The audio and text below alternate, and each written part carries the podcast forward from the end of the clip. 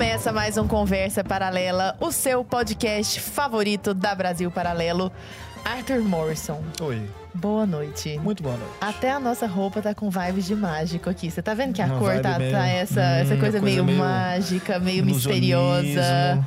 Porque vamos falar com quem hoje, Arthur Com quem, Morrison? Lara Brenner? Eu não tô nem acreditando. Gente, tá super difícil, porque a gente deu uma enroladinha antes de começar a gravação e eu quero saber tudo dessa pessoa. Como que começou, o que aconteceu. Estamos com o Pyong. Bem-vindo, Boa querido. noite. Boa noite.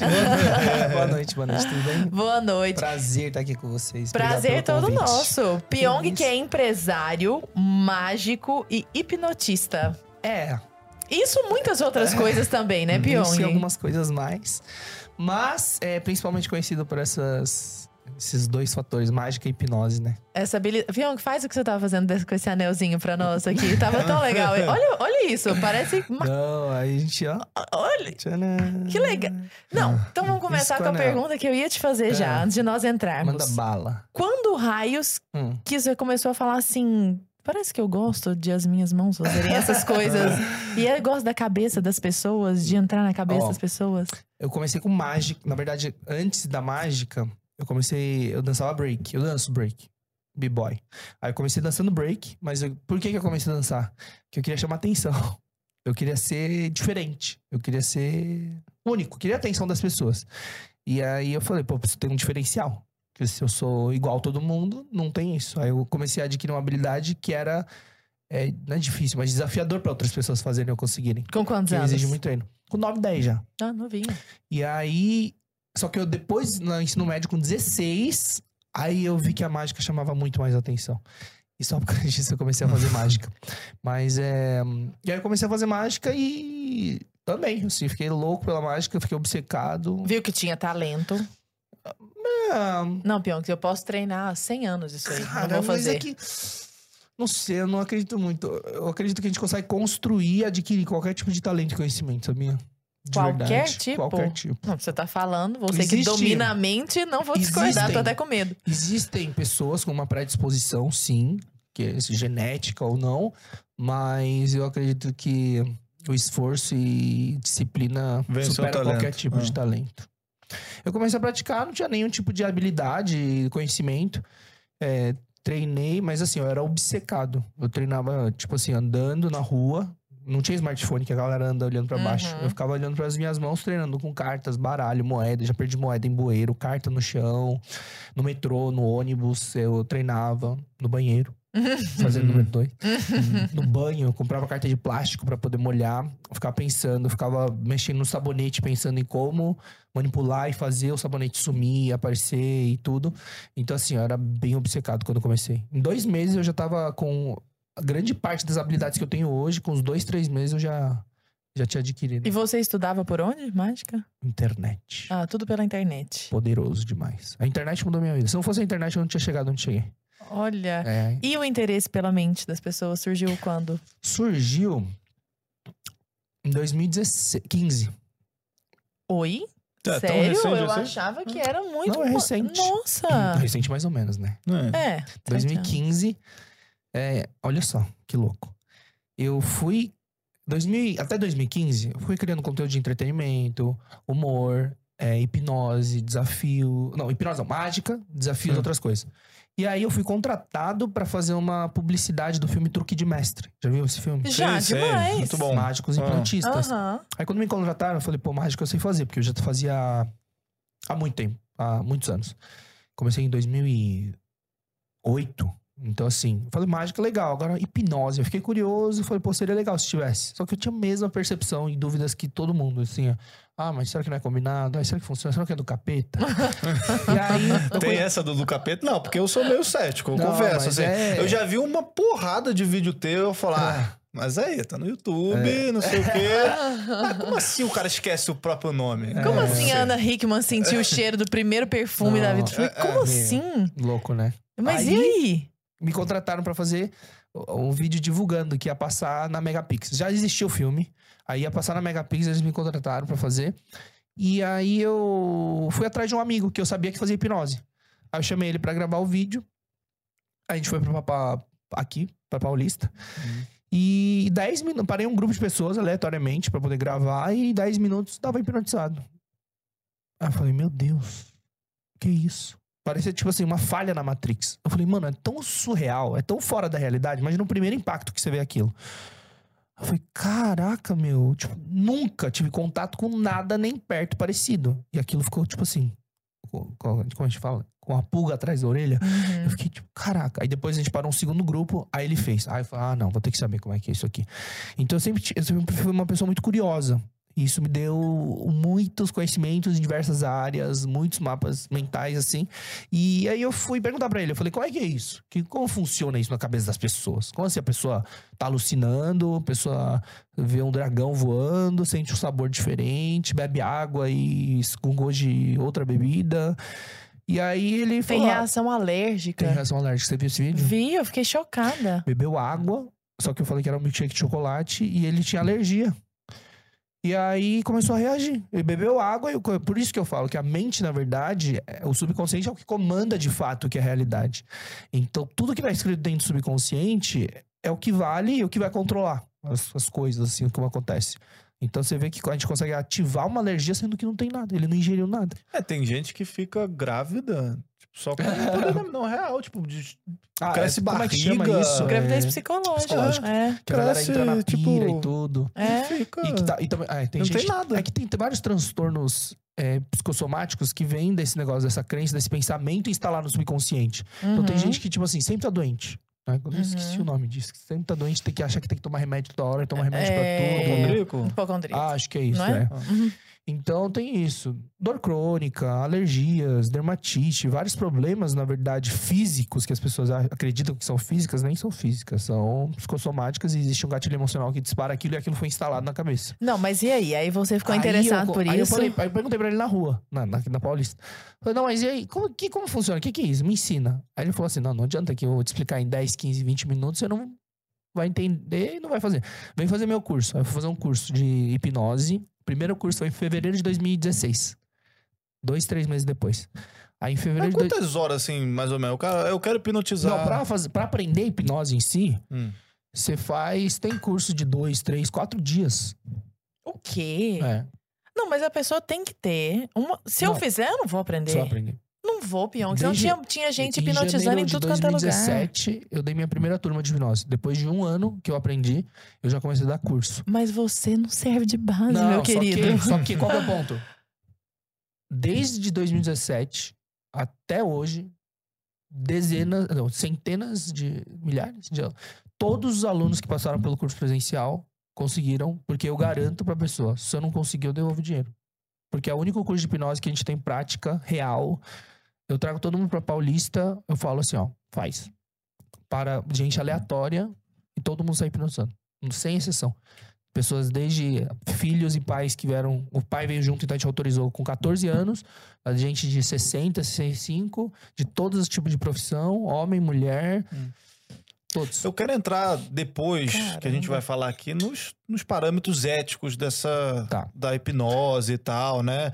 O que, que é lícito, o que, que não é, né? Até dentro do meio, assim, pra, pra galera de casa e pra Sim, gente sim, também, sim. que é leigo no Tira assunto. dúvida. Mas assim, ó, Mas aí você fez o curso, do de cara. hipnose, Eu aprendi o passo a passo e vi que existia um passo a passo, um método pra você acessar o subconsciente. Eu falei, ah, legal, tal. Só que eu fiz por curiosidade. Não era pra virar minha vida, meu propósito, conteúdo, nada. Eu só fui lá, tipo, ah, tá bom. E aí, só que no. Por que, que eu continuei nessa jornada, nessa caminhada? Porque depois, no último dia, no final do curso, ele falou assim: ó, o que vocês, o que vocês aprenderam aqui é 5% da hipnose, do que a hipnose de fato faz. Eu falei, meu Deus. A gente faz a pessoa ver o Michael Jackson na frente dela. A gente faz a pessoa não enxergar uma pessoa. A gente vai ver todo mundo pelado. A gente consegue fazer a pessoa beber água e ficar bêbada. Tipo assim, a gente consegue fazer muita coisa.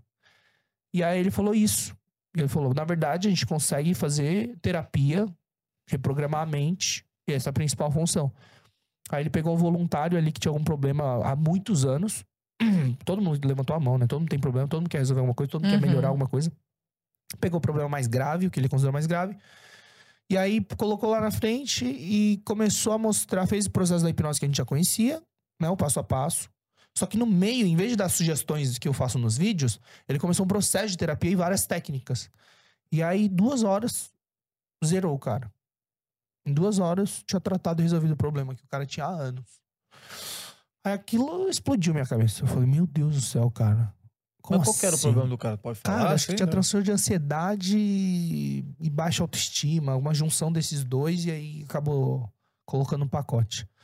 O ponto é que foi tão surreal aquele momento. Então, essa foi a a segunda grande decisão da minha vida que eu lembro que, tipo assim, transformou toda a trajetória, todo o futuro, tudo. A primeira grande decisão foi em 2009, quando eu pisei no palco do Silvio Santos. Eu era menor de idade, pisei no palco do Silvio Santos, e aí eu falei assim, meu, eu fiquei, né, SBT, televisão, meu Deus, o Silvio Santos ali do lado. Falei, é isso que eu quero pra minha vida. Você é famoso. né? Eu vou ser artista famoso, celebridade. É isso que eu vou ser. E dali foi a primeira grande decisão. Que, tipo, eu falei, cara, é isso, plano A e plano A, e plano B é fazer o plano A dar certo, senão eu prefiro morrer. Porque minha vida era bem complexa na época, né? Desde o início da infância e tal, foi bem complicado. E aí eu coloquei essa meta e fui seguindo. Nesse curso de hipnose, quando eu vi que o cara reprogramou, tratou a mente da pessoa, tratou o problema da pessoa em duas horas, eu falei, cara, não é possível. As pessoas estão sofrendo com diversos tipos de transtorno, problema, ansiedade, depressão, fobias, vícios, um monte de problema. E estão tomando remédio, sofrendo há anos, não sei o quê. E tem uma forma de tratar muito mais rápido. Por que, que as pessoas não conhecem isso? Aí lá eu tomei uma decisão. Eu falei, cara, eu vou estudar tudo que existe de mais avançado e tudo que existe sobre a palavra hipnose no planeta, eu vou atrás e vou estudar. Aí eu comecei uma jornada louca de treinamento, formação, conhecimento, tudo, tudo que existia, tudo, tudo, tudo. Eu aprendi com os maiores mentores, maiores nomes da hipnose mundial. É, um, dos, um dos poucos brasileiros que conheceu os maiores nomes ainda vivos, porque eu conhe- conheci em 2016 e 2017 eles faleceram. Tipo assim, dois dos cinco maiores nomes. Nossa. Tipo, o maior nome eu conheci depois faleceu no ano seguinte. Quem E era? o- Gerald Kain, que é o cara que transformou a hipnose no que ela é hoje. E aí, por exemplo, tem, tem duas escolas de hipnose. Quando você vai falar hipnose, tem muita gente, muito psicólogo, que fala, ah, estudei, não sei o que, faço. Tem muita gente que vai falar. Só que quem não é dessa nova leva, eles estudaram. É como se na psicologia, sabe, Jung e Freud. Uhum. Aí tem o Dave Elman e tem o Milton Erickson. Aí o Milton Erickson, essa é a hipnose dele. A, a hipnose ericksoniana ela é mais conhecida, mais famosa. E esse é o que as pessoas geralmente ouviram falar ou conhecem. Que é totalmente diferente do Dave Elman, que é a hipnose clássica. Então esses dois são os caras do nasceram na mesma época e viveram na mesma época. Quase que nasceram no Mas mesmo tudo é ano hipnose, e faleceram funciona. no mesmo ano. Tudo funciona. Funciona, mas é bem diferente. A execução e a ericksoniana é muito complexa de executar. Então, assim, é, e, e do Dave Elman, ele é, ele é muito replicável. Replicável, simples, fácil e qualquer pessoa consegue fazer. Milton Erickson não. Ele era um gênio do gênio. Ele fazia milagres com o que ele fazia, o talento dele. Agora, ele não conseguia ensinar para os alunos o que ele fazia. Hum. Tanto que tem uma frase famosa que o Milton Erickson falava assim: Eu queria que meus alunos conseguissem fazer o que os alunos de Dave Alman conseguem. Que eles nasceram em 1900, 1901 e os dois faleceram perto de 1960 e pouco, 70. Tipo assim, eles viveram na mesma época e aí esses dois são os maiores nomes. Só que quem transformou a hipnose no que é hoje, na forma como espalhou, foi o sucessor do, do, do Dave Alman, que foi o Gerald Kain. Aí eu conheci ele com 80 e poucos anos, em 2016, e em 2017, no meio do ano, ele faleceu. Só que o amigo dele faleceu perto da mesma data, que é outro cara que tinha 80 e poucos anos, trabalhou 40 anos focado usando hipnoterapia em pacientes de câncer. 40 anos. Escreveu um livro chamado Answer Cancer. É, que ele tinha coisas que ele fazia que pareciam um milagre. Só que ele falou, dá pra explicar isso. Aí ele escreveu um livro. Eu ganhei esse livro dele, eu tenho o livro em casa. E aí ele também faleceu no, no ano seguinte. Depois que eu conheci eles na mesma viagem, lá na Flórida, em Dillon. E aí, ano seguinte, perto dos. Pertinho da data, meses de distância, os dois faleceram. Então, assim, é. Então eu estudei loucamente, assim, diferente muito do que as pessoas Cara, acham. dá, um, dá um resumo, dá um resumão aí pra galera de casa Hum. que tem uma, uma fala sobre hipnose e aí tem uma Hum. visão vaga na mente. O que que é hipnose Cara, pra galera de casa? Pra que que serve? Se é pra todo mundo? Como Ó, é que é? Beleza. Ó, hipnose. O que, que é hipnose? A hipnose, ela. Primeiro que ela tem esse nome é, como algo místico, porque as pessoas têm uma percepção que foi criada na cabeça delas, igual um monte de coisa, um monte de ideias, um monte de ideologias. A hipnose ela foi mostrada nas séries e nos filmes de um jeito que como se fosse um poder de dominação, Uhum. sabe? Então assim, Subjugação. subjugação. Então essa é uma percepção. E esse nome hipnose vem de hipnos, que é o deus do sono. Só que o cara que deu o nome hipnose é um doutor chamado James Braid. Ele era médico. Aí ele começou a fazer uns testes e tal, começou a perceber que as pessoas entravam num estado diferente, só que ele achava que as pessoas dormiam. Por isso que ele deu esse nome. Hum. E ele mesmo depois, ele descobriu que as pessoas não dormiam.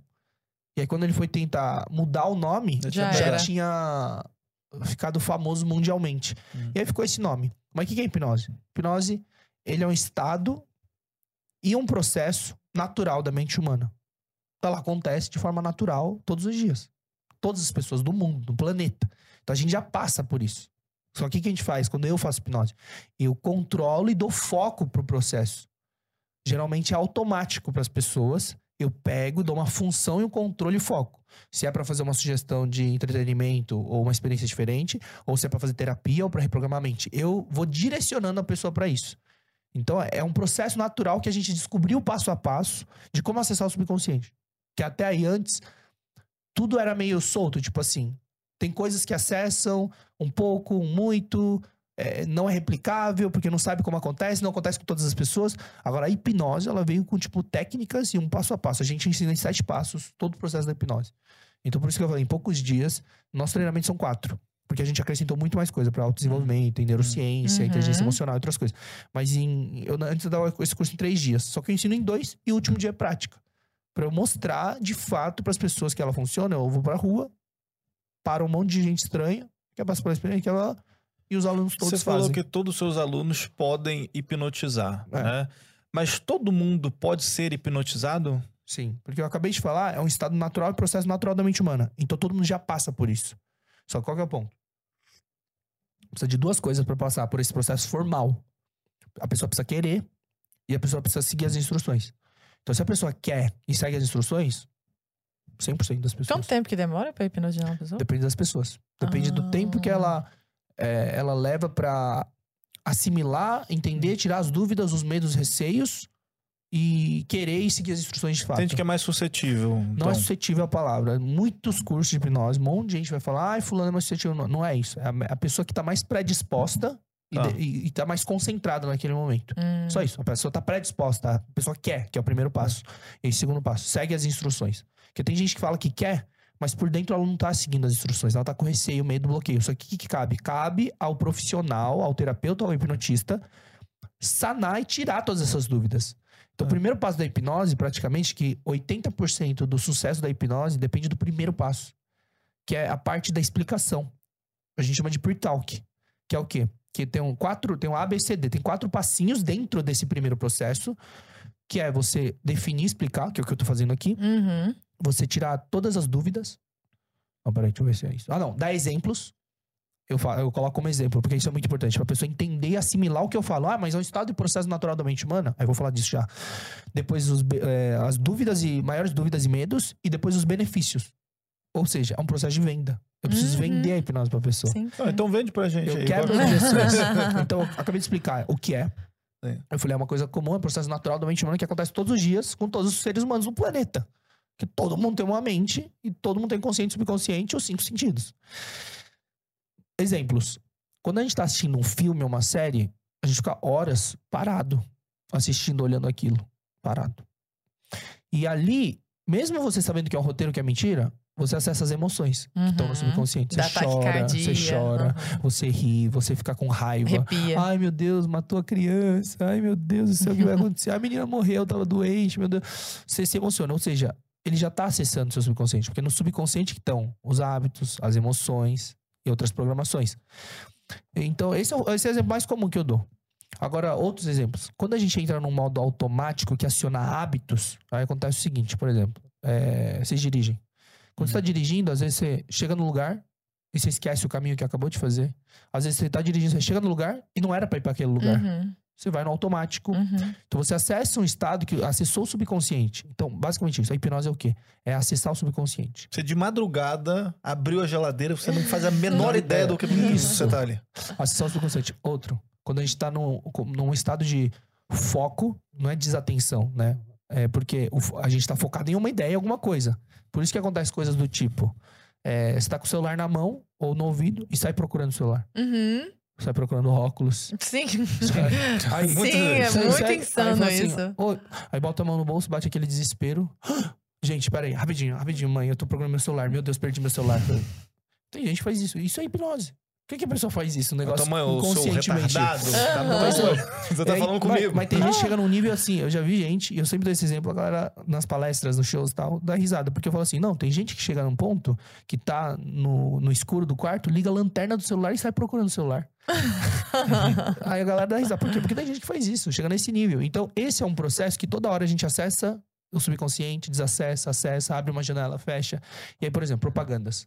Quando a gente fala de propaganda, quando a gente vai assistir algo, eles não vão falar assim, ó. Não, compre café. Não. Tipo assim, vai ser abra felicidade. Uhum. E a imagem de fundo do vídeo vai ser o quê? Família, Uhum. cachorro correndo em câmera lenta. E Coisa sempre bem golden, sempre um aconchegante. golden Sempre um golden. retriever.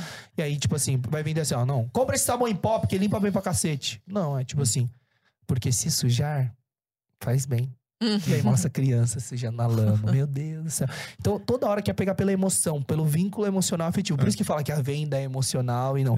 Então, o tempo inteiro a gente tá acessando o subconsciente, as marcas. Tipo, o que, que as marcas conseguiram criar por tempo, repetição, memória, a percepção que a gente tem. Por que, que uma marca de roupa é melhor que a outra? É o mesmo tecido, a mesma fábrica, aí botou a- só esse bagulhinho diferente. Meu Deus, essa camiseta é bem melhor, vale 500 reais, essa vale 50. Sendo que é o mesmo material, Que a percepção Mesma já é costura. Ah, a mesma fábrica, só trocou o negócio. Porque é a percepção criada. Ou seja, as pessoas todas são hipnotizadas o tempo inteiro. Entrou uma mensagem no subconsciente, hipnose. Então você conseguiu acessar e colocar uma mensagem lá dentro, hipnose. Então não é um estado de transe. Não é. É que falam transe, parece um negócio, meu Deus do céu. É um Parece estado, tá é um meio, estado ah. diferente. A gente chama de transe, quando entra em Ah. transe. Só que o transe é simplesmente a pessoa, quando tá concentrada, fecha os olhos, a gente guia por um processo de pensamento, ali é um caminho, é um labirinto. A gente tá guiando pelo labirinto. A gente acessa o subconsciente, a gente acha Hum. uma porta. Porque geralmente tem uma barreira entre, entre o consciente e o subconsciente. Existe uma barreira que protege. Que é o que foi. É um muro que foi construído tijolo por tijolo desde que a gente nasceu sem muro. Tanto que a criança de 1 a 6 anos, a primeira a infância é a, mais, a fase mais importante do ser humano. E aí vai construindo um muro. O fator crítico. É o filtro. Aí vira um muro gigante. Aí hoje, a depois de um tempo, a vida adulta, a gente quer acessar, mas a gente não controla mais. A gente fica dando porrada. A pessoa quer falar assim, ó, vou parar de fumar. A pessoa tá numa programação subconsciente ali, o vício, ou compulsão alimentar, ou transtorno de ansiedade. Aí a pessoa conscientemente fala assim: não, eu quero parar de ter isso, eu vou parar de fazer isso. Vai lá e fica dando murro cabeçada em, em- em concreto, que Hum. não sabe. O que que a hipnose faz? Fala assim: ô. Aqui, ó, peraí, tem uma porta aqui desse lado. O que que você tá dando soco na parede? Vem cá, eu tenho a chave. Eu abro a porta e a gente acessa o subconsciente. Então a hipnose, ela faz isso. Ela é um processo que a gente tem um passo a passo para acessar o subconsciente. E tudo que entra no subconsciente, ele se torna uma verdade absoluta. Tanto que o que, que acontece no, na, na hipnose quando eu faço? É, eu falo, você vai esquecer o nome. Por quê? Eu abri a porta do subconsciente, joguei a mensagem lá dentro e ficou lá. Então vira uma realidade. Aí a pessoa esquece. Eu falo assim: quando eu tocar no seu ombro, você vai sentir cheiro de comida preferida. Aí eu toco, entrou lá, toco no ombro. Eu tô ativando e cavando lá nos arquivos os cinco sentidos, as memórias, tudo que a pessoa lembra, não lembra, alterando a percepção, a personalidade. Eu consigo mentalmente ali, tipo, reorganizar reprogramar tudo. Eu tenho acesso ao código fonte. Então, se tá escrito lá que a pessoa é tímida, vai ter o porquê. O código vai estar falando o porquê e como foi gerado isso. Então, eu falo assim, então a pessoa tem vergonha, tem timidez, ou fobia de agulha, fobia de avião. Opa, peraí. A experiência tal gerou isso, a frase tal gerou isso tal. Eu vou lá, reprogramo, ressignifico aquilo e, e aí muda. Mas isso é permanente? Porque, por exemplo, o cara que tem é, é, o costume de, sei lá, de fumar e tal, ele é um fumante, ou um alcoólatra e tal. Você, Permanente. Aí você chega, o cara deixa de fumar ele não sente mais aquela necessidade? Não tem mais o gatilho que dispara. Tem mais a necessidade e o vínculo emocional que a pessoa tem com aquilo. Então, por exemplo, um aluno nosso veio fazer hipnose e tal. Aí eu falo, quem aí tem algum desafio, não sei o que, quer tratar? Porque eu sempre pego um voluntário no primeiro treinamento. No segundo, já é pra se profissionalizar. Pra médicos, psicólogos, psiquiatras, nutricionistas, fisioterapeutas, dentistas. Todo, toda a área saúde médica ou física mental consegue utilizar essa ferramenta. Tipo assim, tem aplicações absurdas que, tipo assim, se eu entrar muito profundo, a galera, meu Deus do céu, vai surtar. É, mas. Mas, que eu tava respondendo. Uhum. O que, que era a pergunta? Se era Não, não, permanente. não, não, isso, Ah, é se é permanente. permanente. É, e qual que é o? Ah, o do aluno, tava dando o exemplo do aluno. Ele, aí levantou a, a mão um aluno. Ele, pra quem não entendeu, galera, ele teve um pequeno momento de hipnose. agora. Basicamente isso. Ou TDAH. Mas é. E ele falou que fumava crack há 15 anos. E que tava, tinha destruído a vida dele e tal. Aí a gente falou, então vamos pegar ele como voluntário. Aí peguei Desligar esse voluntário, crack. fizemos uma sessão lá como voluntário e parou de fumar. Depois de 15 anos. Crack. Não, mas peraí. Então, mas se eu, se eu. Se você me hipnotiza e aí eu te falo tudo que eu tenho. Olha, eu tenho fobia de agulha, eu tenho uma procrastinação crônica aqui, eu tenho é, é, timidez assim, assim, assim. Ah. E você conserta essas coisas todas, eu viro uma super mulher. É. Basicamente. Mas você isso vira não tipo uma acontece. super mulher. Não é? É que a gente nunca fez. Dá Verdade. pra Por- reprogramar Então, o mas então, código quê? fonte da pessoa. Por que nunca a gente fez? Porque geralmente, quando a gente. Nossa, verdade, esquisito isso. Porque a gente nunca pegou. Uma pessoa nunca chegou e falou assim, ó. Me, eu me quero fazer arruma. tudo isso. Aham. Porque sempre a gente fala que a gente trabalha por demanda. Ah, Porque tá. cada pasta é de algo. Então, se a pessoa fala assim, ó, não, eu quero tratar o, o vício de, de cigarro, eu também quero tratar o que eu roo a unha, e eu quero também tratar minha depressão. Não, pera lá. Podem estar em pastas conjuntas, mas provavelmente estão em pastas separadas. Então precisa acessar o código desse para ver quais Ah. momentos e vínculo emocional negativo que você gerou essa depressão.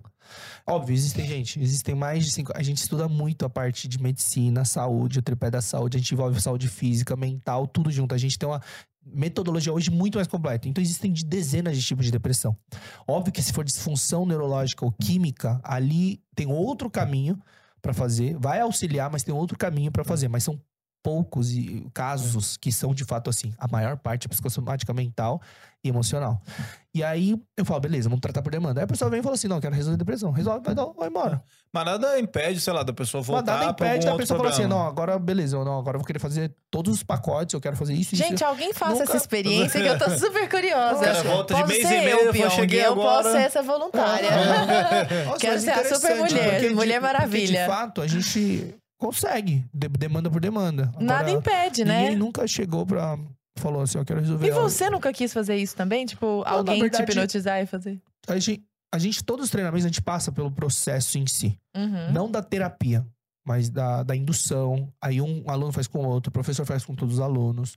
É, da- na hora de fazer a. entrar em transe, indução tal, algumas coisas. São turmas pequenas, assim? Ah, depende. As turmas que eu fiz eram pequenas. Quando eu, eu estudei, eram pequenas, porque tem que ser focado pra pessoa aprender, tem que ter um. Hum. Como é prático. controle o ali, né? Tem que ter um controle. Precisa...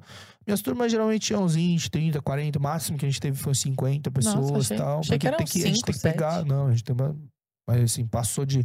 Como trazer 80 pessoas pra Paulista e fazer os 80 acharem mais 160 pessoas. É complexo. Agora. Agora é um ponto interessante. Agora eu vou ficar refletindo sobre isso. Porque assim, ó, porque Ah. às vezes, tratando um problema, um desafio, o outro se resolve automático. Porque o vínculo emocional criado ali era, é o mesmo. Tá na Uhum. mesma pasta. Ah, entendi. Aí o cérebro, ele o tempo inteiro tá absorvendo informação e Uhum. aprendendo. Então a gente foi criado na primeira infância, a gente tem uma programação, a gente foi absorvendo as falas, as experiências, as emoções. Ah, botei a mão aqui no fogo, ah, queimou. Botou duas, queimou. Ah, beleza, não vou botar a mão no fogo. Então assim, a vida aí vai ensinando e a gente vai pegando isso. Ah, Uhum. e se eu tenho, tipo assim, tudo, tudo, tudo. O ser humano é, o cérebro tá em constante aprendizado e evolução. Absorvendo informação, a gente dorme, ele filtra, deleta Uhum. algumas informações, modifica algumas. Então, assim, nem toda memória que a gente tem é uma memória 100% fiel. A percepção que a gente tem daquela memória. Entendeu? Mas o que tu faz no cérebro, no cérebro da pessoa, só pra eu entender É. melhor. Por exemplo, um cara que tem medo de aranha, ou alguém que, sei lá, tem medo de Bom exemplo. água, Bom exemplo. ou alguém que, sei lá, tem medo de água porque quando era pequeno foi pro alto mar, se Isso, afogou, é. o que, ele não entra numa piscina de jeito nenhum. É, isso. Beleza, mas aí o que tu faz no cérebro da pessoa é mudar essa percepção. Ele, te, sei lá, é meio que você isso. muda, tipo, ah, o re- mar não é mais um É, perigo, não, é isso? É, é, eu Aranha de ressignifico- boa. Eu ressignifico aquele momento e desvinculo aquela emoção negativa. Então o que acontece? Conscientemente a pessoa sabe que se entrar naquela piscina que dá pé, ela não, Não vai morrer, não, Não vai vai. se afogar. Só que ela Uhum. não consegue por esse medo e proteção do subconsciente por causa das experiências passadas.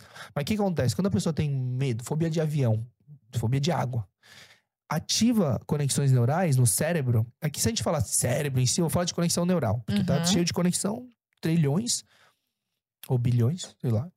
Mas o negócio é que tá ativando, ao mesmo tempo que eu falo a palavra mar, água, piscina, tudo que tá relacionado à água, quando ativa, ele ativa junto a conexão do medo. É, Tá Hum. conectado. A leitura desse Hum. arquivo tá tipo assim, ó. ah, Tipo, avião, altura. Ou agulha, perigo. Já acessa Norte, esse. perigo. O é. que, que eu faço? Não, peraí. O cérebro tá lendo e percebendo dessa forma. Eu altero a percepção. Eu, tipo, eu falo, não é assim que se enxerga. Vamos reprogramar. Mu- Muita coisa que eu falo aqui é figura de linguagem, mas assim, é basicamente isso. Sim, sim. Tem aqui ativando as duas. Eu falo assim, não, peraí. Existe outra forma de perceber e ler isso. Não é aqui, mas aqui. Uhum. Tipo, entendeu? Aí a emoção negativa tá vinculada e gerou esse medo e conectou esses dois. Aí eu falo assim, pera. Vamos pra cá. Aí ele começa a ler diferente, perceber diferente. Uhum. que E legal é, e é isso. automático isso? Tipo assim, ó, tu fez a hipnose, digamos que eu sou o cara da Ah, aranha, tá? Aí eu tenho medo, não é verdade, tá, pessoal de casa? Só pra. Ah. Tá de boa, tá? Não, ainda mais. ainda, enfim. Eu tenho um amigo. não, mas pior que não, você. É porque é um medo comum, né? E não é verdade, cara.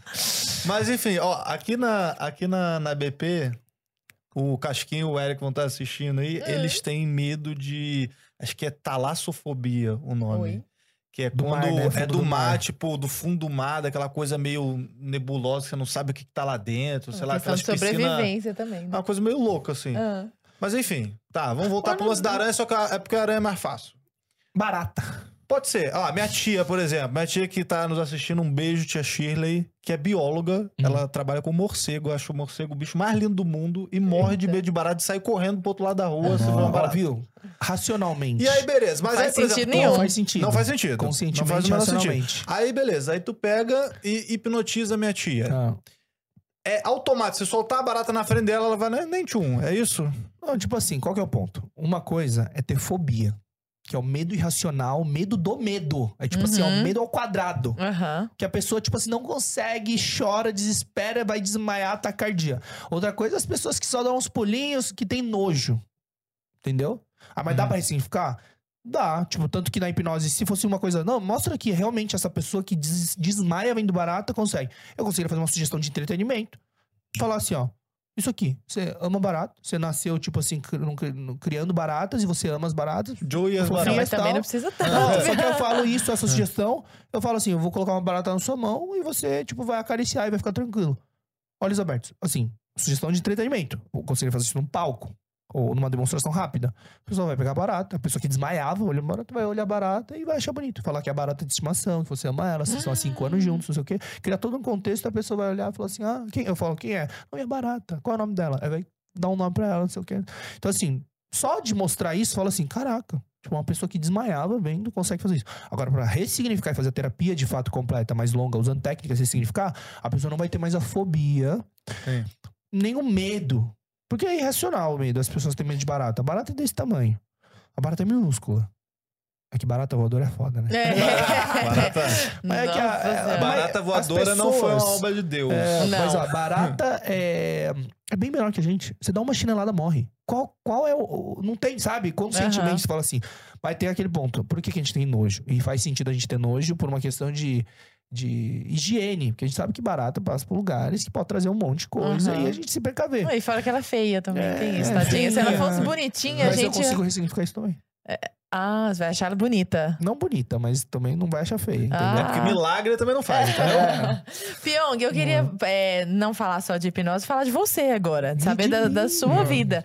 Hoje você tá à frente de várias, de várias, de vários empreendimentos. Você tem o Pyong Space, quero que você Ah, comente é. conosco, sua escola que forma profissionais para tratar de depressão, É. foco saúde mental. Comenta conosco, como é que tá Ó, seu trabalho hoje? É, o foco principal, né? Depois que a hipnose entrou na minha vida, que assim, eu falo assim, nossa, foi aleatório, não.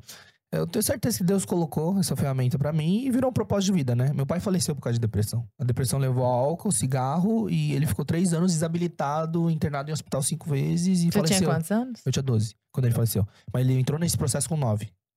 Quando o sócio dele deu roubou, as- roubou tudo e deu golpe. E na mesma época minha mãe foi embora, abandonou a gente e foi embora. Então, assim, na mesma época ele afundou nesse processo. Não se falava em depressão na época.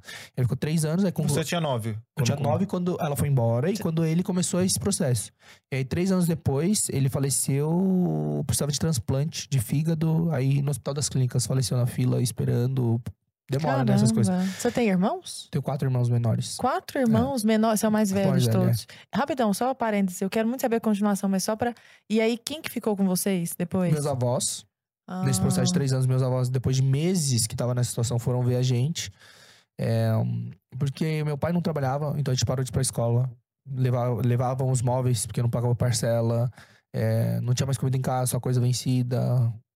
Ficou meses assim. Por isso que subir no palco do Silvio Santos foi tão. É, foi porque aquilo é uma coisa que eu achei que eu encontrei algo que eu de fato amo. Porque eu tinha um pensamento muito forte antes disso. Porque eu queria sempre. Eu, eu ficava com o pensamento assim: putz, eu quero viver de algo que eu amo, que eu gosto. Porque eu vivi uma vida antes que é o que a maioria das pessoas vivem, que é, tipo, reclamar. Todo tempo todo acordar. hum, Segunda-feira, meu Deus, eu odiava segunda-feira. Terça eu odiava também. Quarta também. Quinta um pouco menos. Sexta eu gostava. Uhum, E aí sábado eu gostava. Domingo eu já tava puto uhum. porque segunda-feira tava chegando. Então eu vivia uma vida muito. Eu trabalhava 13 horas por dia, dormia 3, fazia faculdade à noite. E faculdade que eu sabia que eu não ia seguir, formei em direito. Então, assim, é. Era uma vida muito. Eu falei, cara, eu quero viver de algo que eu amo. Não é possível que a vida seja isso. Nasci pobre, vou morrer pobre, endividado, é isso. E aí, quando eu comecei a fazer mágica, tipo, peguei uma- um gosto por aquilo, paixão, pelo resultado e pela mágica em si. Aí quando eu fiz no palco Cisão, eu falei assim, isso, quero ser famoso, quero ser artista e não tem como chamar mais atenção do que isso. E aí lá, por isso que essa decisão foi muito importante, impactante. Aí eu fiquei... Não, mas você tá falando que quando, quando a hipnose entrou na sua vida, Ah, a mágica entrou na sua vida. Isso, a hipnose entrou na minha vida de uma forma bem aleatória, vai, aleatória. Mas depois que eu vi, aí conectou com a minha história, eu passei por esse processo de depressão não tão severo, mas em 2014. E aí eu falei, caramba, meu, que louco, né? Trazer, levar solução para as pessoas pra uma coisa que eu vivi. Geralmente é assim, né? Faz parte da nossa história, nosso propósito. E aí eu, desde então, desde 2016, eu tenho focado em, em fazer alguns cursos, sem formar terapeuta, mas dando, ensinando, treinando as pessoas, ensinando não sei o quê. Depois eu começou a surgir a necessidade de formar profissionais. É, porque tinha muita demanda. Eu abri um e-mail no vídeo do Celso Portioli, tipo, nem sei pra quê, que, meu Deus do céu, abri e falei assim, ah, gente, se vocês precisarem de terapeuta, vocês mandam um e-mail aí. Só que eu, eu conhecia, tipo assim, na época que tava começando, eu conhecia sete terapeutas no Brasil. Com método que eu Uhum. confiava e podia indicar. E aí começou a chegar a 100, 200 mil, 2 mil. Chegou a acumular 30 mil e-mails de gente, desde problemas simples como ah, fobia de avião, de agulha, vício de cigarro, até tipo depressão, tentativa de suicídio, síndrome do pânico e tal. Meu Deus do céu. Respondia um, chegava a 100. Respondia outro, chegava a 500. Outra pessoa, contratei outra pessoa pra responder, não conseguia. Aí eu falei, caramba, ferrou. Porque não adianta responder. Porque só tem seis profissionais, sete profissionais. E eu não atendo. Tô loucamente corrido com a carreira. E aí começou a surgir esse negócio, tipo assim, aí comecei a entrei nessa área de empreendedorismo por um interesse por causa de um livro. E aí eu comecei a conhecer empresários, comecei a modelo de- entender de modelo de negócio, falar assim, putz, aí tem a demanda, aí são teus profissionais. Só que aí comecei a fritar a cabeça durante um tempo de como fazer esse negócio virar e acontecer. E aí eu abri um instituto. Eu tive, eu tive um instituto, eu fundei em março de 2019, a gente formou centenas de terapeutas. Hoje, tipo. E por causa de todos esses, todos esses vídeos, é, toda essa divulgação, porque a hipnose, ela no Brasil, ela é maior do que em qualquer lugar do pla- planeta, assim. A gente tá no topo do mundo em relação a esse tema. Caramba, De estudo, de interesse, de visualização de profissionais. Que loucura. Meu, né? é, meu canal virou o maior de hipnose do mundo, eu sou o hipnotista mais seguido do mundo. E o Brasil tem bilhões de visualizações relacionadas a esse Muito tema. provavelmente por causa de você, né? É, por causa do- dos vídeos que eu fiz com celebridade, artista, isso, aquilo. Então, no canal dos Uhum. outros. Então, assim, o Brasil realmente tá no topo do mundo em relação a esse assunto. Por que causa- legal. é. E aí, É porque gera também uma curiosidade, né? é porque é um negócio tão longe da realidade, sabe? Surreal, tá bem longe da Porque fica mapa. aparecendo pra galera que, sei lá, nunca viu nada parecido. Você chega e vê um vídeo teu na rua, pegando um cara qualquer, aleatório que você acabou de ver, e, sei lá, fazendo o cara contar Esquecer até o 10 e esquecer o nome. número 4, sei lá. É. Tipo, são coisas banais, assim, né? É, pelo entretenimento. Ali é pelo entretenimento, É. mas é uma loucura, porque você fala, como É. assim? É. O cara não sabe o nome. Como assim o cara bota a mão na parede e cola a mão dele? É, então. É. Isso é muito bizarro. massa. Quando eu olhei, quando eu olhei pela primeira vez, também pra mim, mesmo pensamento. Na verdade, eu lembro de ter visto uma experiência com um Parecendo que amigo. tu é um super-homem mesmo, que tu É. tem um poder especial. Mas esse é o ponto. isso. Eu sempre foquei em. Antes na televisão mostravam como algo místico, um poder. Que eles gostavam dessa vibe. Eles, os hipnotistas, assim. Então, é, passou ainda mais a percepção errada. Quando tiveram a oportunidade de exposição, só que como é que, que eu explicava sempre? Sempre de uma forma simples, natural, do jeito que eu expliquei pra vocês, desmistificando, levando como uma coisa natural, que acontece, dá pra fazer com todo mundo, que acontece de verdade. Tanto que, tipo assim, um artista, beleza, pode estar fingindo. Dois, depois três. Não, é. Aí, peraí. Todos. Todos? Não, aí foi muito. É um, foram um dezenas. complô. Foi tipo assim, comecei com o Celso Portioli, depois o Adriano Galisteu, depois Eliana, aí teve a Anitta, Fábio Porchat, fui no programa do Gentili e do Dio, o, Dio, é Dio, é, Diguinho, Uhum. ele. Depois foi Richard Asmussen, Mr. Catra, aí você vê variedade, né? Yudi Tamashiro, Larissa Manoela, dezenas, tipo assim, pelo menos que eu contei foram 70 pra mais de influenciadores, celebridades e artistas. Aí você fala assim, caralho, todo mundo fingindo, ou o Pyong é rico e paga todo mundo pra fingir fazer E esse paga papel. muito bem, porque é E só gente bem, rica. Mas porque gente assim, rica. vamos combinar. Se fosse é, falcatrua, pô, eu- eu seria o primeiro que queria desmascarar o negócio. Mas eu tô vendo meu programa. Aí ia dar um furo, você já hipnotizou, sei lá, 15 nego. Aí tu chega aí no meu programa e fala, não, eu não consigo ser hipnotizado, eu não sei o que e tal. E, ué, ia dar um furo de reportagem Mas, é, absurdo. Mas esse é o foi- ponto. É, muita gente, as pessoas que falam que não, ah, mas eu não fui, eu não consegui. A mentalidade dessas pessoas geralmente é de desafiar, Sim. não é de quero, tô disposto e quero muito. E aí é um dos pressupostos, aí é né? Um, é um pessoal já cria um bloqueio natural é, do que, tipo assim, porque todas as pessoas falavam a mesma coisa. Tanto que eu reforço para as pessoas, ó, precisa de duas coisas pra você passar pela experiência. Querer e seguir as instruções, só. Uhum. Aí a pessoa fala assim, ah, mas eu não acredito. Ah, Aí então, eu falo assim, pronto. todos os artistas falavam, falaram a mesma coisa. Eu não pedi pra você acreditar, não tem o que acreditar. É um negócio do teu cérebro, é da tua mente. Tipo assim, não é tipo, ah, eu não acredito em duendes, Fábio. Não, é um negócio que existe, é do cérebro. Já tem pesquisa científica, já tem, tipo, sabe, metodologia, já tem tudo. Então, assim, não importa se você acredita. Você quer? Quero. Você, quer, você vai seguir as instruções? Vou. Aí vocês vão ver o resultado, entendeu? Dos vídeos. E você tá satisfeito com o resultado da sua escola de profissionais? Ah, ah, então. Aí eu tive instituto, a gente acabou encerrando durante a pandemia por questões mais pessoais e do- das pessoas ali envolvidas. Mas eu tô com uma nova escola, né? Aqui é a Escola Nous. Uhum. É, a gente fundou junto com o Conselho Educacional, com o Janguia Diniz, que é outro empresário. Ele convidou, a gente conversou. E a gente começou esse ano. A gente começou essa nova escola. Só que essa nova escola, antes a gente só ensinava hipnoterapia. Uhum. Hipnose, um pouco de neurociência, hipnoterapia. Uhum. Só que hoje a gente, depois de todos esses anos desenvolvendo, vendo resultados, testando, juntou um time de profissionais que mais tiveram experiência, estudo e aprenderam. A gente desenvolveu uma metodologia nova, uma terapia nova, completamente nova. Não tem nenhuma parecida que tenha tão resultado, tão rápido, tão replicável e tão eficaz. Então, e definitivo. Então a gente criou uma nova terapia, que é a terapia da escola mesmo, a terapia NOS, que engloba conhecimento de neurociência, de comportamento, de personalidade, inteligência emocional, neurociência, Hum, é aqui em São hipnose. Paulo?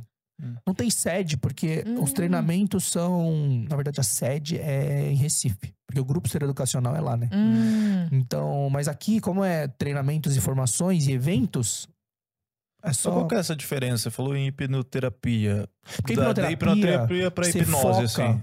Ah, hipnoterapia e hipnose? É, é a Ou mesma coisa. metodologia? Não, porque a gente tava falando de hipnose. Ah. Aí você falou, ah, isso a gente lá é focado em hipnoterapia e tal. É só uma. É, mas é, É uma, só é só, só uma assim. terminologia. Ah, não sei se é. Ó, sei lá, hipnose é só pra hipnose- entretenimento. hip- entendeu? Não, hipnose é, é tudo isso que a gente tá falando. Hipnose é a palavra que define esse conceito. Hipnotista, isso é quem faz. Uhum. Hipnólogo é quem estuda. Uhum. Geólogo, não sei o quê, quem estuda, mas não muda nada. Pode chamar de hipnólogo, hipnotista. Quem... Para hipnoterapia é a terapia utilizando a técnica da hipnose. Entendi. Hum. Só que a hipnose especificamente. Então a gente tem hoje diversos conhecimentos, ferramentas, agregando conhecimentos e juntando áreas, porque a gente vê o ser humano agora como, como um todo. Você vê as terapias que existem, geralmente isola e vê só um fator. Sim. E acha que vai resolver tudo. que resolver só o emocional, aí só pro comportamento, só pro ambiente, olhar só pro presente, aí um só olha pro passado, o outro quer olhar só pro futuro. Então, assim, sabe, é, assim, a maioria das terapias é assim. Aí a gente falou, cara, como a gente consegue ver o ser humano como um todo para englobar e realmente ter um 360? A gente criou um modelo de. de modelo. Não é da mente, mas um modelo de realidade próprio nosso. Que, tipo, são três triângulos, um dentro do outro, e a gente consegue mostrar como de fato é completo e como a gente consegue trabalhar em diversas esferas para blindar ao máximo, para tratar da melhor forma possível, de forma duradoura, Uhum. passado, presente e futuro, o ambiente, as pessoas, a história da pessoa, a genética e todo. Uhum. Ainda dentro dessa campo da hipnose, uma, uma dúvida que me surgiu: é possível a auto-hipnose ou não? Ah, é super. O principal benefício de fazer o treinamento é o autodesenvolvimento e a- aprender hipnose e auto-hipnose. Então a gente, a auto-hipnose a gente instala, ensina a pessoa. Porque toda hipnose é auto-hipnose. Porque se a pessoa tá fazendo ali, eu tô só dando um direcionamento. O que, que o hipnotista é? é? O hipnólogo, o hipnoterapeuta. Ele é um guia. Eu sou tipo um GPS. Eu sou o Waze. Eu falo, em 200 metros vira direita. A pessoa pode ou não virar direita. Aí a pessoa não virou, vou fazer o quê? Recalculando rota. Vira esquerda em 200 metros. Aí a pessoa vira, vai seguindo, não sei o quê, vai chegar, vai chegar onde quer chegar, que é o destino, que é o quê? Acessar o subconsciente em níveis profundos. Só que é só isso que eu sou. Que quem fez de fato foi a pessoa. Então a gente sempre explica pros alunos, toda hipnose é auto-hipnose. Não é a gente que tá fazendo. É a própria pessoa. E é essa auto-hipnose, no conceito que você está falando, da pessoa mesma fazendo ela, quando ela aprende o processo, os caminhos, a gente instala um gatilho, que é tipo um botão de liga-desliga, que a pessoa entra em transe ela mesma e ela pode se dar sugestões e pode reprogramar. Quanto mais praticar, maior resultado. Então tem que ter disciplina e consistência. É tipo como fazer todo dia um pouco, tal, vai melhorando, evoluindo, mas dá pra fazer. Mas isso é uma coisa, sei lá, que você costuma fazer, tipo, antes de dormir eu faço uma auto-hipnose. Dá pra fazer antes de é que- dormir, dá pra fazer durante o dia. Dá pra fazer várias coisas.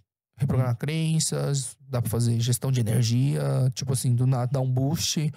Dá pra reprogramar crenças. Eu já tratei problema de pele, dois problemas de pele que eu tinha há muitos anos que não tava conseguindo resolver, tratei com auto-hipnose.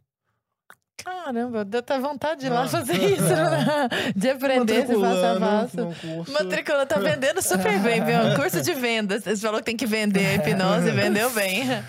É, você tem um filhinho, né? De dois anos. Como é que ele chama? Jake. Jake. Dois anos e nove meses. Dois anos e nove meses. E você falou uns negócios lá que eu acho que vão interessar muito aos pais que estão nos assistindo, que eventualmente não tenham visto você falar. Que você começou a estudar muito sobre o cérebro da criança e que seu filho, com menos de dois anos, já falava milhares de palavras, É. que você realmente quer que ele tenha um super cérebro. É, então, é. Conta pra nós isso aí. Você viu bastante coisa, né? É, Ué, estudou, rapaz. né? Não tem graça, porque eu vou, eu vou falar as mesmas coisas que vocês assistiram. Não, claro, É, tô é porque é pra todo mundo. Pyong, sua vida é muito legal. Sabe que Obrigado. trabalho que deu fazer isso? Zero. Foi muito legal. O... Quando eu descobri que ia ser pai, eu já estudava sobre mente humana, hipnose. Eu já sabia como funcionava o subconsciente, como acessar, como programar. Aí tratei muita gente. Eu via muitos tratamentos. Então eu via que a maioria dos problemas é, gerados na vida adulta, a origem é na primeira infância. A depressão de hoje, com 35, 40, não é de agora, algo recente. Só explodiu. O negócio é que vem lá de trás. Então, transtorno de ansiedade, baixa autoestima, compulsão alimentar, muita coisa vem da primeira infância. E é a fase mais importante do ser humano. É onde se Uhum. forma muita coisa. Personalidade, caráter, crenças, é tudo. O cérebro também, ele é muito mais plástico. Uhum. E aí a primeira e segunda infância a gente fala que são as fases importantes, mas a primeira é a mais. É a mais. E aí eu falei, putz, eu vou focar meus estudos na, no- no- na, na primeira infância, na criação de filhos e, criar um super cérebro, super QI. Eu falei, o que gera uma super inteligência? Aí eu fui lendo, estudando, mapeando algumas coisas, tendo sacadas é, diferentes do que o comum. Tipo, você vai ver o material comum, você vai ver o que todo mundo fala, todo mundo repete. Só que o negócio é você ter referências de várias áreas. Que eu tava falando, né? Vocês entrevistaram o Vilela. Uhum. Ele tem um, um mapa mental muito gigante. Mas muito gigante. Porque Ele ele, tem contou a história do livro, cara, de lugares que ele foi. Porque ele, ele se aprofunda no estudo daquela coisa. E eu passei por diversos empregos de diversas áreas, né? Comecei a trabalhar com 12 anos, então eu passei por muitas áreas diferentes, tipo office boy, é, gráfica, montagem e manutenção de rede de computadores, programação, é, tipo, tudo. Nossa, dá pra fazer um podcast só Hum. pra ouvir essa linha do tempo, assim, bem. Ah, mas tem tudo. Aí depois eu ainda. Eu, eu sou formado em Direito. Eu tirei carteira de corretor de imóveis. Meu tio me obrigou a tirar carteira de corretor de imóveis. Eu tenho Cresce. Eu tenho carteira de ajudante, despachante aduaneiro. Nem sabia o que fazer, ele mandou tirar, tirei. Então, é, tem, eu, eu entrei na dança. Eu já fiz teatro na escola. Eu ganhei dois Você é troféus. ator hoje. É, eu fiz dois troféus, eu ganhei dois troféus de personagem principal lá no, na escola, antes da dança, durante a dança. Desde criança tem esse negócio do palco, querer estar no palco, dançar, fazer as coisas. Passei por dança, passei por alguns esportes, passei pela mágica, pela hipnose, pela internet, criação de conteúdo. Então, assim, tipo, isso, dá, isso me dá um mapa muito vasto. E aí eu comecei a mapear essas coisas. E. hum, E você consegue juntar tudo isso, ah, eu tenho uma experiência de dança. Às vezes, sei lá, hoje você não dança tanto quanto antigamente, mas aí você pega e, pô, já usa isso e a experiência de teatro na série que você tá fazendo agora. É, Então, então, é uma junção de fatores. Só que eu vou falar É. uma coisa. Não é especificamente aquilo. Nossa, isso é muito louco. Não é especificamente aquilo que eu vou usar hoje. Eu acabo usando de forma automática porque meu cérebro se formou diferente. Minhas conexões neurais e teias neurais são muito diferentes de pessoas que talvez não passaram por, essa- por essas áreas. Por quê? Tem um livro chamado Originais, do Adam Grant. Já viu? Não, Originals. não. Sobre criatividade e originalidade. Adam Grant, Originais. É um professor. Grant. Adam Grant. Grant. Uhum. É um professor de Wharton. Se você procurar no Google, você vai ver a capa. É bem colorido e tal. É, ele pesquisa sobre origina- originalidade, criatividade, de onde surge. Aí tem umas pesquisas muito legais lá. E tem uma pesquisa específica que me interessou muito, mas muito, muito, muito, muito, loucamente. E eu falo sobre isso e eu replico bastante porque eu quis entender o que tá por trás disso. Porque ele fez uma pesquisa com os vencedores do Prêmio Nobel. De 1901 a 2005. Ou seja, bastante tempo. Uhum. E ele mapeou alguns padrões, ele conseguiu perceber um padrão. Que se a pessoa toca instrumento musical, ela tem duas vezes mais chance de ganhar um prêmio Nobel. Se ela faz pinturas ou esculturas, ela tem sete vezes mais chance de ganhar um prêmio Nobel. Que isso? É. Tanto que, por fazer esculturas e técnicas de pintura, acho que o nome era chiaroscuro, quem foi o nome famoso? Isaac Newton, não sei lá. Alguém descobriu as formações rochosas da Lua por causa da técnica de pintura. É, esse foi um exemplo que ele citou, mas quem foi, mano? Eu Vou falar, vou falar merda, é um nome muito famoso, nessa vibe de Mas estamos Isaac pegando o Newton, espírito. o tal. É, e aí, sete vezes mais chances quem faz pintura e escultura. Quem escreve contos, livros, histórias, poesias, tem 12 vezes mais chance. Por isso que eu falo, Vila é um gênio. O cérebro dele funciona diferente. Agora, última categoria. Quem é ator, mágico ou dançarino tem 22 vezes mais chance de ganhar o prêmio Nobel. Então você tá lutando aí pra você. tá no caminho, hein, Pyong? Tem, eu somando esse tanto de chance, aí umas 100 vezes mais Eu chance. mapeei como ganhar. Como pelo menos tem indicação. Você mapeou a Matrix. Mapeei. Como ganhar. e seria prêmio Nobel de quê? O trabalho que a gente faz. A gente vai lidar com Ah, a metodologia científica que a gente faz e replicar um cara que tá envolvido com. Você tá ligado que o Pyong tem 30 anos, né? Porque assim, parece que ele tem uns 920, mas ele tem 30. Ah. Me sinto com 70 e. Não, mas foi muita coisa, passei por tudo, né? Tipo, na área de trabalho, família, perda de família, trabalhar cedo, vários tipos de emprego, tipo, carreira, mídia. Pô, virei pai agora. Faltava isso, né? Tipo, virar pai, Uhum. é, projeto, vivi uma pandemia junto com todo mundo. E, tipo assim, mó loucura. Nossa, aqui se eu falar, eu já tenho, eu tenho um projeto de lei aprovado na Câmara Municipal. De quê?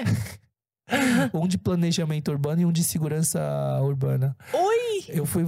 Nossa, velho, por que, que eu lembrei disso? A gente, já volta pra esse Pra, aspecto pro do super prêmio cérebro. Nobel. Ah. Ah, eu achei que era pro super. Tá bom, super enfim. cérebro prêmio Nobel. É, hum, ah, Pro- Projeto teve de um, pro- um projeto chamado Parlamento Jovem na Câmara Municipal, quando eu tava na quinta série. E aí eles escolheram 55 escolas particulares municipais, é, públicas, para fazerem projeto de lei. E aí pegava um representante da escola, ia pra Câmara Municipal. Quem criou esse projeto foi o doutor Fará, que é advogado do Ratinho, que ele era vereador da, da Câmara Municipal.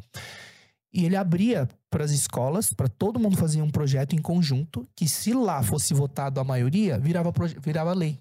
Virava projeto de lei de verdade, era aprovado. Uhum. E aí a gente fez um projeto de planejamento urbano na quinta série. E foi pra, sabe essa coleta seletiva? Sei demais. É o nosso projeto. Mentira. Sério. Agora, se foi continuado, se é definitivo, não sei. Agora, na quinta série, a gente fez e foi aprovado lá. Só que olha que louco. Eram 55 representantes de cada escola. Eu fui com a rep- representante da minha. E a gente sentou os 55 naquelas cadeiras com voto, sim, não, botou. Sabe a Câmara Aham. Municipal? Os 55 crianças sentaram ali. E quem votava não eram os adultos, eram as próprias crianças. E aí, se fosse a maioria sim, é, virava projeto de lei real. Gente, E aí. muita experiência acumulada. Pra Mas, você assim, mostrar o tanto que seu leque é diverso, né? Então, é, cara, é, é tipo assim. Ou não é- seja, não, as suas- não, é, não é me gabando, né? Porque, mas a vida me obrigou, a, tipo, ninguém quer passar por o que eu passei. Ninguém, tipo, ninguém escolhe passar por o que eu passei. Mas assim, como tem bastante experiência, eu consigo compartilhar bastante coisa. Mas assim, esse Uhum. projeto de lei foi aprovado e depois da segurança urbana, sabe essas cabines policiais? Quais? As cabines pequenas que tem os policiais dentro. Ah, tipo, sei. Então, a gente era um projeto nosso. Ah, gente, que legal. É, agora Mas você sim. tá falando dessas pequenininhas, tipo de Não, segurança ou Não, tipo de estrada? De. Espalhados pela cidade, não é uma cabine, é aquele. Um prédio, Sim, assim. sim. um- Uma mini casinha, Sim. postos policiais. Ah, A sim. gente fez esse projeto de segurança urbana em, em- quando eu tava na sétima série. Porque eu fui tão bem na, na quinta série que me escolheram de novo pra ir na sétima série. Ah. Porque quinta série, eu não sabia que podia ler o projeto. Eu decorei. Eu decorei todo o projeto de lei porque Como eu não sabia assim? que podia ler. Quando eu cheguei lá, todo mundo leu. Só que eu já tinha decorado. Você Eu olhei pra frente. o Eu projeto. recitei o projeto inteiro. Galera, levantou e aplaudiu de pé. Porque eu não sabia que podia ler. Aí na sétima série eu falei assim: Vou fazer de "Ah, novo. fazer de novo. Aí foi, foi aprovado os dois projetos. Eu quero ser hipnotizada pra ter essa memória. Não, não, mas eu fui forçado. Passei um ódio. Quando eu cheguei lá, eu falei assim, podia ler? Ah, que raiva. Nossa, ninguém avisou. E aí foi, foi bem legal. Voltando. Os, seu- os prêmios. É, Então. Não, não, não. Aí tem esse negócio, esse padrão. Aí você vê que é muito louco. Fala assim, mas o que, que tem a ver? Tipo assim, você fala assim, pô, tocar instrumento musical é uma das poucas coisas que ativa todas as regiões do cérebro. Todas ao mesmo tempo. Pô, isso desenvolve muito o Pô. cérebro. Coordenação motora, microcoordenação motora. A pintura, a escultura tem uma percepção, uma inteligência. Porque são múltiplas inteligências. Uhum. Tipo assim, e a gente é treinada numa só. Nossa, o que é terrível, que dá uma. O Murilo Gun fala disso também. Ele, Ele fala muito sobre disso, criatividade. é. Eu não sei se ele fala especificamente dessas coisas, mas Hum. ah, tem teorias diferentes, múltiplas inteligências, mas são vários tipos de inteligência. Uhum. Inteligência motora, inteligência emocional, inteligência Espacial. cognitiva, espacial. Tem várias. E aí, pintura e escultura também tem essa, essa percepção diferente do mundo, o olhar. Só que assim, não é só para aquilo. Aquilo formou o cérebro dele diferente. Ele tem uma percepção de pensamentos e lógica diferente dos outros. Uhum. E aí, quando quem escreve, cria as coisas, tem essa visão, tipo Vilela. Uhum. Eles têm, tipo, um mapa mental muito vasto. Então, isso dá uma visão diferente. Afastada, Afa- parece. Esse é o né? ponto. Sempre dou esse exemplo. As pessoas, quando a gente tá aqui, se a gente tá olhando, a gente sabe que tem uma mesa. Se dá um passo pra trás, porra, é um estúdio.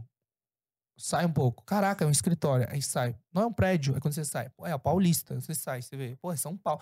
Quanto mais você vem pra trás e pega referências, maior, muito maior seu mapa mental É. muito mais referências, muito mais criatividade, muito mais originalidade e muito mais vantagem para qualquer outro tipo de coisa que você for fazer. Então, é, quando você pula para os outros, 12. Ah, quando você pula pro de ator mágico, e- a ator mágico e dançarino, o dançarino, a coordenação motora que gera, tipo, a inteligência motora, é um dos principais fatores para você desenvolver o cérebro. Hum. As pessoas não dão atenção a isso. A dança aí é basicamente isso, porque, por exemplo, eu dançando desde os 9, 10 anos, ele me permite fazer todos os esportes. Eu conseguia jogar tudo muito bem. Eu não era o Cristiano Ronaldo. Eu jogava Uhum. futebol, Eu também não passava basquete, vergonha. vôlei, handball. Fui aprender tênis ano retrasado e dois meses. Não, dois meses não. Duas semanas eu tava trocando bola, jogando legal, assim, pra poder jogar com os amigos que já jogavam há seis meses, um ano. Uhum. Então, facilidade por causa da dança. Inteligência espacial, porque eu caía muito, né? Ficava de ponta cabeça, caía, girava, não sei o quê, não podia acertar as pessoas. Então, já eram vários tipos. Tipo assim, são- são muitos detalhes. Agora, a mágica é o que mais me interessou. Quando eu vi que mágico. Porque vários ganhadores do prêmio Nobel, o hobby era mágica. Só que um estudo profundo. Porque fazer mágica, aprender no YouTube cinco mágicas, não vai mudar teu cérebro. Uhum. Agora, quando você se aprofunda, a, a mágica ela é considerada a rainha das artes. Porque envolve todas elas. Todas, todas. Você tem que muitas vezes saber dançar, você tem que ter musicalidade quando você vai fazer um palco, você tem que ter microcoordenação motora, que nem você viu. Eu ficava Uhum. treinando loucamente, baralho, carta, tem várias habilidades diferentes que, que eu ficava treinando. Mas sem saber dessas coisas, tá? Sem saber disso. Eu fui mapear depois é, o porquê que desenvolve tanto. Você tem que saber atuar, você tem que saber se comunicar. Você tem que estar com a lógica e o pensamento. Tipo, enquanto eu tô fazendo aqui com vocês, eu preciso estar executando algo por trás e pensando no próximo passo. Só que qual que é a- a- o pensamento do mágico? Por que ele é diferente? Porque ele é acima da lógica humana. O que, que é a mágica? A gente quebra a lógica da realidade. Uhum. Tipo assim. A xícara eu bato aqui, ela some. Aí você fala assim, não, Bug. não, pera. Por quê? Como? Não é pra sumir. Tava aí, tem que tá aí. Levanta a mão. Não, sumiu. Tipo, e a gente consegue criar esse tipo de mecanismo. Por quê? Porque o mágico tá sempre pensando uma lógica acima da realidade do ser humano. Hum. Pra poder criar essa ilusão. Uhum. E eu fiz uma coisa muito legal, tipo, depois eu fui parar pra lembrar. Eu gostava de fazer mágica pra público leigo, só que eu gostava muito de enganar mágico. De enganar os próprios É. mágicos. Então, eu fiquei muito tempo focado nisso. Hackear os hackers. Porque eu ficava pensando, tipo assim, existe a linha de pensamento lógica da realidade.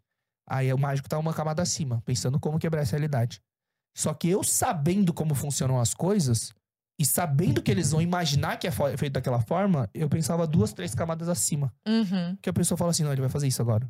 Oi? Cara, como que. Por quê? Porque eu sempre, pela lógica que eles pensam, eu pensava duas, três camadas acima, Pra eles não poderem nem ter ideia do que aconteceu ali. Isso desenvolve muito. Imagina, a visão disso. Tipo, você criar estratégia em cima da lógica da lógica. Com certeza. Então foi, foi muito legal pra mim, foi muito Cê tá importante. louco. É, os mágicos que não ficaram tão felizes com você. Eles ficaram Mas era tristinhos. só, É. era E- só por diversão E isso mesmo. no seu convívio diário com o seu filho, assim? Como que você procura estimular? Ah, então, é, primeiro ponto. São detalhes, assim. A gente não consegue controlar tudo. Vai gerar alguma coisa ali, mas o bom é que eu sei reprogramar. Então, assim, vai ser tranquilo. Mas é, a- a- as coisas que você fala, as frases que você fala, a forma como você fala, a gente se comunica com ele desde a gestação. Porque desde a gestação formou o cérebro, formou o ouvido, tá ouvindo. O, cérebro tá pegando aquelas informações e formando ali, tá guardando. Hum. Então, quanto Já ouve dentro da barriga. já Já, ouve. Quanto mais cedo você estimula, tipo essas coisas de botar música pra ouvir, Uhum. cantar pra ele, não sei o que, tudo isso faz parte, tudo é bom. Tem que tomar cuidado pra mãe também, porque as emoções que a mãe sente, ele vai sentir. A química, a química Teve uma tera- terapia que a gente fez que o cara tinha um problema, assim, era um dos alunos. Eu, eu peguei ele como voluntário. Não lembro qual era o problema específico, mas a primeira causa daquela emoção negativa vinculada, ele tava na barriga da mãe Não. e a mãe tomou uma facada. Ele sentiu toda a dor, a química negativa, toda a emoção negativa, ele sentiu junto. Ali foi o início do acúmulo daquela emoção pra gerar o problema que gerou hoje. Então, qual que é o ponto? Formou o cérebro, tá guardando memória, registro, emoções, palavras, tudo. Ah, mas não entende. Só que esse é o ponto. Depois vai fazer sentido. Ele tá se formando, tipo assim, pô, que som é esse? Aí ele vai, uff, guardando e formando o cérebro e tudo mais. Então a gente estimula desde isso. Desde que nasce, a gente fala com ele como adulto. Uhum, Não pode falar, tipo, Não, da mamãe. Não, Uhum. Por quê? Porque tá com os neurônios espelho. Ele vai ficar aprendendo por observação mais do que você ensinando de fato. Ele vai aprender por observação. Aí fala, fala esquisito, fala esquisito. Por isso que atrasa a fala. Mas por que que o adulto tem essa inclinação de falar retardado assim com o Não sei. menino? Não sei. Pode ter um momento de surto, de fofura, tudo. Pode ser. Agora fala toda hora. Toda assim. hora, só, só Mas fala com criança vem. assim, né? O fulano vem, o tio vem e fala assim, a tia vem e fala assim, a avó fala assim. Ah, essa é a forma certa de falar. O cérebro tá, tipo, copiando. Então, o Jay começou a falar muito rápido, incentivar a coordenação motora. Tipo assim, ah, deixa, uma hora vai gatear, uma hora vai andar, Não. uma hora vai girar. Não, vamos guiando o processo, tipo assim, olhar pra cima, ele começou a girar. Aí você fala, meu Deus do céu, girou. Aí depois começa aos poucos se arrastar. Fala, vem, aí você estimula. Porque quando ele foi andar, a gente sempre fazia ele ficar em pé, segurar só um dedo, por exemplo, e, tipo, equilibrando ele, pra ele sentir um pouco o corpo dele. Hum. Aí a gente estimular, vem. Aí tem um vídeo dos primeiros passos dele. Ele vai dar quatro passos e cai é, no colo. Depois vai de novo. Aí tem um vídeo também que eu pego. E a primeira vez que ele ficou em pé, ele tava assistindo Galinha Pitadinha. Uhum. Tava de pé na frente da TV numa estante ali assim. Aí eu segurei, eu senti que ele tava firme. Tipo assim, e não- ele não tava andando ainda. Aí eu soltei, ele ficou em pé parado sozinho. Eu olhei pra câmera, meu Deus. Aí ele começou a andar, começou a falar muito Impressionante rápido. como aprende, né, cara? Cara, É o cérebro, principalmente nessa fase, ele tá absorvendo tudo. Tanto É. que se você vê uma foto das, das, dos neurônios, assim, do 1 ao 6, lotado a imagem. Aí acontece um negócio chamado poda sináptica, que acontece algumas vezes de forma grande na nossa vida, mas principalmente ali, que você vai ver com 7 anos, parece que puf, excluiu um monte de coisa. Que a- corta tudo que é inútil, aprendeu, testou, não sei o quê, fu, aí dali começa de novo. Aí com uns 14, fu, de novo. Você vai ver que, tipo, apaga. Não é apaga um monte, mas desfaz. Você vê a imagem cheia, depois acontece a poda sináptica fica menor. Depois, é, de novo, começa a aumentar a nova experiência, novos aprendizados, adolescência, aqui, pum. Aí de novo. Aí depois vai registrando mais É. devagar. Por isso que é uma esponja, absorve tudo. E por isso que a gente não lembra também, assim, eu sou uma pessoa que se for pedir pra lembrar alguma coisa quando eu era muito lembra? pequeno, tem Nossa, muita eu lembro coisa de que eu não lembro. tanta coisa. Eu lembro de algumas ou outras, assim, que são, sei lá, de muito marcantes, assim. Porque mas... a memória fixa melhor quando o impacto emocional é forte. Então todas as pessoas vão lembrar, tipo assim, de forma consciente, qual foi o melhor momento da sua vida, qual foi o pior, o momento triste, não sei o quê. Coisas que foram impactantes e marcantes e emocionalmente é tipo um cimento ali que ele fixa muito Uhum. melhor, entendeu?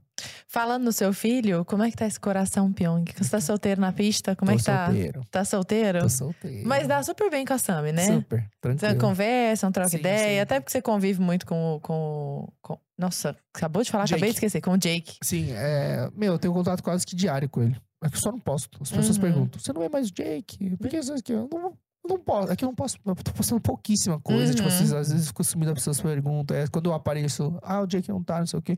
Eu só não posto. Mas eu tô com ele direto, praticamente todos os dias. Né? Te- Tem vontade de constituir uma família, ter mais filho? Como é que tá? Essa... Olha, Ou nem pensa Eu nisso? tenho, mas eu, quando eu paro pra. Essa escolha de ter filho, tipo assim, vontade eu tenho. Uhum. Agora, meu, pra mim sempre é uma escolha da mulher, porque, meu, é foda. Hum. Nossa. Hum. Tipo assim, tem que ser uma escolha do casal, é, mas assim, mais da mulher decidir querer. Se a mulher falar, não, não quero, tipo assim, não tem o que você fazer, porque, cara, é sofrido. Aham. Nossa, maluco, gestação, Hum. é parto, pós-parto, amamentação. É um ser 100% Deixa- dependente é, de você. É, é louco essa é fase, aí. cara. Uhum. E aí, mas eu tenho vontade. Aguardando aí, vamos ver o É. que, que aparece. Deixa eu te perguntar deixa- uma coisa. deixa- Ah, deixa Ah, Eu ia falar uma coisa, eu falei só pra finalizar. É que assim, tem tanta coisa pra falar sobre a questão do cérebro. Sobre... Ah, fui- tá, desculpa, não, eu mas achei que tinha é terminado é que esse- também não, se a gente prolongar muito, a gente fica nessa. não, Mas, por ó, favor. O Jay, quando você estimula, por exemplo, a formação do cérebro é totalmente diferente pra quem fala uma língua é, asiática ou uma língua totalmente, estrutura totalmente diferente. Então, se você Uhum. aprende a falar inglês, seu cérebro é um pouquinho diferente do que as pessoas só falam português. Agora, é totalmente diferente o cérebro de um de uma pessoa que fala uma língua asiática do que do que uma pessoa que fala a língua ocidental. É a construção até do. do Da, da da- lógica, da escrita, da fonética, da, do Da movimento da, da, da boca, da língua. Tudo, tudo, tipo, tudo muda e todos esses detalhes constituem tipo, a formação de uma mente e um cérebro diferente. Até o. A língua e a cultura é o que mais influencia. Até, sei lá, pega um japonês, o verbo vem depois. É, tem, tem, umas. tem essas é, coisas, mas tudo. Até o, a- o som que sai, ele tem uma musculatura treinada diferente. Porque Uhum. Se você fala português, você vê uma- um, um asiático querendo falar português, não fica esquisito. Agora, É. um, também um brasileiro querendo falar coreano chinês, Também Fica vai ficar muito esquisito. Mas é. Mas esse é o Tem ponto. uns porque- sons Que que, a gente língua não consegue nem, fala? nem chegar, falo- porque a gente não estimulou. Ah. É, eu, eu vejo russo, eu falo, meu Deus do céu. Que eu isso? árabe, eu falo, meu Deus do céu. O que, que você Mas fala? é. Eu falo coreano, português e inglês. E. espanhol. Coreano. Não, fala Espanhol alguma coisa em básico, coreano aquele, pra aquele nós. do currículo, Não, entendeu? Ofende o Arthur aí em Espanhol coreano. É, é, um, coreano. Fala qualquer Não que coisa as aí. pessoas pedem pra falar, eu fico tipo assim, cara, o que, que eu falo? Não, fala assim, ó. é, A caneca da Brasil Paralelo é a mais bonita do mundo. Ah. ah, bom, caneca, a gente fala de copo. É, na verdade, Pode ser o caneca. copo, whatever. Então, então. Ah, 아, 빨리 빨리. 브라질 paralelo 컵은 세계에서 제일 멋있어. o quê? Pareceu que ele tava respirando fundo, assim. Cara, e tem um negócio Parece na- um nas suspiro, línguas que legal. asiáticas, assim, do jeito de falar. que Eu, eu absorvi isso muito por causa de anime, às vezes Ah. filme, essas coisas assim. Que parece que tem uma entonação de um jeito. Mas cada- cada- cada ah, língua- E tu fica, caralho, e às vezes, tipo, o cara tá falando uma parada super normal. Ah, tu viu que vai chamar Alemão Cada língua é é assim. diferente. É. Cada língua. Por isso que muda. Só que aí, ó, por exemplo, mas por que é uma língua asiática? Não é porque eu sou asiático, não. É porque, de novo, informações totalmente desconexas que você vai juntando, porque essas referências que você tem. Aham. Os seis maiores países do mundo, os seis maiores países com maior média de QI do planeta são seis países asiáticos. Sério? Partiu Ásia. Será que se a gente mudar pra Singapura, lá? Taiwan, China, Coreia do Sul, Japão e mais um país ali, maior média de QI. Então, tem a questão cultural, Sim. mas, cara, o cérebro se forma diferente por causa da língua e da cultura. A Uhum. lógica do pensamento é diferente. As conexões neurais são diferentes. Uhum. Que máximo. Então, aí, por exemplo, aí Jake vai ter que falar uma língua asiática. Aham. ser Você já fala em coreano com ele. Ser- eu, eu falo, mesmo ele não tá- estando aprendendo, agora não tá aprendendo. Ele tá focado, ele tá falando português e inglês. Aham. Mas ele não tá, não tá aprendendo coreano Mas em já tá si. assimilando alguma Só coisa. que eu vou falando pro ouvido dele acostumar e formar esses, Hum. tipo, ah, tô ouvindo tal. Aí a gente faz ele repetir algumas palavras, tipo vovó, vovó, papai, mamãe, te amo, essas coisas. Como que é te amo, vovô, vovô? Como é que é? Ó, vovó é harmony, harabodi é vovô, apá é papai, 엄마 é mamãe e 사랑해 é eu te amo. Legal. Acabei de gravar Ah. uma série em coreano. É, pois é, É. série da HBO. É da HBO Ai, fala um Max. pouquinho pra nós da série. As- A primeira série coreana criada no Brasil. Não, não existe, porque criar uma série coreana no Brasil. Aí criaram um projeto, uma série coreana no Brasil. Trouxeram metade do elenco da Coreia e metade do elenco aqui. E é uma história que conecta o Brasil com a Coreia de uma forma por um portal mágico e tal. É, é ficção. Aham. Aí tem drama, romance, o que e tal. Tem dança. Aí tem dança, tem clipe de K-pop que eles gravaram. Um clipe, Ah. coreografia, música E tu autoral. atua, música dança, faz Ah. Não, eu, eu só atuo, porque eu sou empresário desse grupo. Não, você dança também. Não, eu ah, danço. tá. Só que na, série eu não danço. Ah, na tá. série eu sou empresário Ah. do maior grupo de K-pop do mundo. Ah, que é as quatro entendi. meninas que vieram da Ah, Coreia. que legal. Uhum. E aí eu tenho que ficar administrando esses adolescentes porque começa a desfalcar. Eu tenho uma responsabilidade para os diretores, CEOs, Cara, empresas. agora imagina esse desfalque. Ele falou, não, eu assumo. Aí ele sobe no palco e dança também. Aí os Não, caras... Arthur viajando aí- edição do mas programa. aí conecta o Brasil e a Coreia por um portal dentro de onde eles moram. E aí é muito louco, porque você vai ver metade da série, você vai ver é, cenários aqui do Brasil, brasileiros, atores brasileiros, atrizes brasileiras conversando, falando. E aí, de repente, vai cortar e vai estar na Coreia, no cenário da Coreia, é, todo mundo falando em coreano. Aí vai estar legenda e tal, e, vai ser muito louco. Qual um que é o nome dessa louco. série? Além do guarda-roupa. Ah, Porque o portal surge É o guarda-roupa. no guarda-roupa, no closet deles, do nada, assim. Tipo Nárnia. É, Hum. tipo Narnia. E aparece no closet, no guarda-roupa de uma menina coreana que mora no Brasil. E ela odeia a cultura coreana porque o pai dela abandonou ela. Ah. Ela odeia a cultura coreana. Aí o que acontece? Aí tem essa junção, porque eles descobrem e começam. É muito louco. É muito louco. Você nasceu na Coreia, Piano? Eu nasci aqui. Ah, você nasceu aqui. Mas os seus pais, você aprendeu Os coreano com pais eles? são coreanos, meus avós são coreanos. E meus avós, até hoje, eles, eles passaram 30 e poucos anos aqui e eles não conseguiram, não falam português, entendem um pouco, falam um pouco, mas eles não falam. Então eu só falo em coreano com meus avós. Ah, que legal. Mas eu tive essa vantagem. De Ah. novo, primeira infância, é onde vai Oh. ser mais facilidade de absorver, memorizar e fixar. Hum. Então eles me alfabetizaram direto em português e coreano. Nossa senhora. Então eu fiz creche, era coreano. Aí eu aprendi coreano, em casa falava com ele só coreano. E, e eu lembro que também pra reforçar, porque eu at- até a oitava série, até a oitava série, eu estudei em colégio coreano brasileiro. Olha. Tinha um colégio que tinha gente suficiente, demanda suficiente, depois fechou, porque a galera foi, ti- tipo, colocando os filhos em outras escolas e tal. Mas era de manhã, era um, um colégio brasileiro normal. Uhum. E aí almoçava lá, tipo um bandejão. Uhum. Almoçava Uhum. lá e à tarde virava uma escola totalmente coreana. Com todos os professores coreanos. Caramba. Com, tipo, coordenador coreano, Virava diretor a chave coreano. ali. Virava a chave ali. Então eu tinha escola coreana exatamente como é na Coreia. Até a oitava série. E pra reforçar isso, meu avô me fez copiar a Bíblia. Em coreano. O quê? Eu não escrevi toda, eu escrevi 33 livros da Bíblia. Ele parou em Metade. Salmos ali. Não, eu É. escrevi Salmos duas vezes e Provérbios duas vezes. Eu lembro que É. esses dois eu repeti, mas 33 livros da Bíblia eu escrevi. Eu em tô chocada. Com quantos anos? 9, 10, 11, 12, aí foi até 13, 14. sei Você lá, foi muito ruim ou 20 você, anos. você cur- curtiu o processo de alguma forma? Não Parece que curtiu. foi meio torturante, né? Acho que não. Foi quase um, um jogo do Round Six. Aí. É. Copiar a Bíblia em coreano. Não. Porque a linguagem da Bíblia, eu leio, eu entendo. Se eu falo com alguém, eu entendo 98%. Se eu converso com alguém coreano, qualquer na Coreia. Aham. Se eu leio a Bíblia, que é uma linguagem específica, né? Claro, simbólica, eu vou- Eu vou, metafórica. entender 60, Olha. 65%. Aí ficou mais É torturante. bem ainda. complexo. Sim. E é mais a escrita. Hoje eu consigo escrever, consigo ler, consigo falar. Pra mim foi uma vantagem muito boa. Depois descobrindo hoje, assim, sabendo, caramba, meu, a língua asiática influenciou no meu cérebro. É, ser obrigado a fazer aula de piano e violão na igreja influenciou meu cérebro. Fazer dança mágica, tipo, tudo influenciou. Pra você chegar aí. Eu- Pyong, você tem uma queda por reality shows, né? Ou eles têm uma queda por você. Eles têm uma queda por Eles mim. têm, mas você diz sim, né? Vamos lá que ninguém te obriga a participar de nada. É não que vem com essa carinha, não. entendeu? Ah, Quais foram os realities dos quais Qual? participou? BBB? é, primeiro, vou fazer em ordem cronológica. Tá. Primeiro foi ó, Entubados, Uhum. 2016, no canal Sony. É, co- concorreu a prêmio internacional, ele de formato. Foi ali que você explodiu, né? Ou não? Não, foi por causa das. Porque a série era canal fechado. Ah, Então foi tá. tipo assim: pegaram pessoas que estavam bombando Ah, pra fazer tá. o reality com youtubers.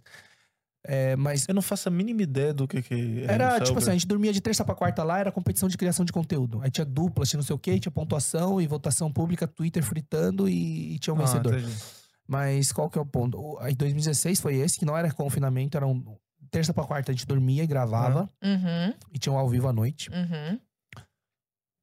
Depois, 2019, em janeiro, eu participei do Fit Dance Stars, que foi o Fit Dance, canal Fit Dance. Uhum.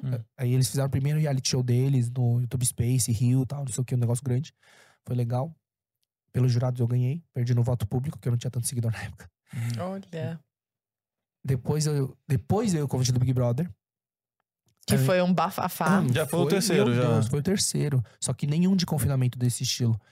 Então, do Big Brother foi algo, tipo, inédito mesmo. Porque não era... Porque Fit Dance Star a gente gravou em cinco dias, depois passou Mas a experiência? Você ficou meses ali, né? Cara, eu fiquei 60 dias. Foi loucura. E pra Nossa. mim foi muito interessante, porque todo mundo tem uma percepção. Cada um tem uma percepção. Vamos falar do Big Brother. Tem gente que nunca viu, fala, nossa, que fute, não sei o quê. Tem gente que vê e ama, tem gente que tanto faz e tal. Pra- eu era uma pessoa que, tipo assim, ah, Big Brother, tipo, hum, tal. Só que aí quando convidaram, falei, tá, vamos ver. Eu assisti, antes de entrar, pra poder estudar um pouco, eu assisti o. Eu assisti o 17, 18, 19 inteiro. Eu assisti, entendi, estudei. Meu, tipo, é fascinante. É um jogo muito, muito complexo e completo. É mental, é social, é de comunicação. Uhum. É tipo um experimento social absurdo. É Uhum. você lidar com eh, conflito, inteligência emocional, relacionamentos, competição, vencer, pensar em estratégia, votação, persuasão, tipo assim, Resistência. tudo. resistência. Carisma com o tipo, público. carisma. Cara, e 24 horas sendo observado, todo mundo vendo. Tipo assim, lá dentro, as pessoas aqui fora, as pessoas acham algumas coisas, ai, que óbvio. Lá dentro a gente não tem as câmeras. A gente não tá assistindo tudo ou todo. Muito menos. É edição. Porque Tipo, é, a edição Só influencia que também, a gente né? tá lá vivendo, é um, é um planeta à parte, é um mundo à parte. Ali, era- ali era a nossa vida. Ali era a nossa vida, não existia mais nada início- fora. Eu imagino que no início cê- vocês devem talvez tomar um certo cuidado, sei lá, primeiras semanas ali, porque, sei lá, tem câmera, cuidar, não sei o que. Daqui a pouco você até esquece das câmeras que estão ali, né? Você aprende a conviver porque faz. Vira algo normal. Faz Uhum. parte. Faz parte daquele universo. A gente tava num universo paralelo. Uhum. Largados, presos. É uma prisão, na verdade, não, no bom sentido, mas a gente pode escolher sair. Saiu, perdeu o jogo. Uhum. Mas a gente tá preso ali. Não tem celular, não tem notícia, não tem contato com pessoas, seres humanos, com família. Por isso que a gente surtava. Tudo ali é exponencial. Tudo. Uhum. É, todas as emoções. Tudo muito mais forte. Que eu falei. Ai, gente, porque o povo fica. Eu assisti, eu falei, pô, o Dramático. povo fica chorando quando uma pessoa sai. Pra, Mano, é um jogo. Tá, isso aqui. Meu, primeira eliminação. Eu chorava, parecia uma criança. Eu conheci o cara há uma semana, só qual que é o ponto? Um dia lá, é como se fosse um Dragon Ball. Sabe essa lá do tempo do Dragon Ball? Não Sim, sim, sei. sim. Não Exato. sabe? Eu não sei. Eu não sei, Um dia desculpa. que a gente passava não lá, anos a lá, gente né? sentia que Ah. passavam 5, 6. Ah. Mas é literalmente, eu não tô exagerando. Literalmente, um dia pareciam 5, 6 dias. Passou o primeiro dia, tava, já tava todo mundo muito íntimo. o quê. 24 horas de contato. Não tem o que fazer além de conversar e interagir.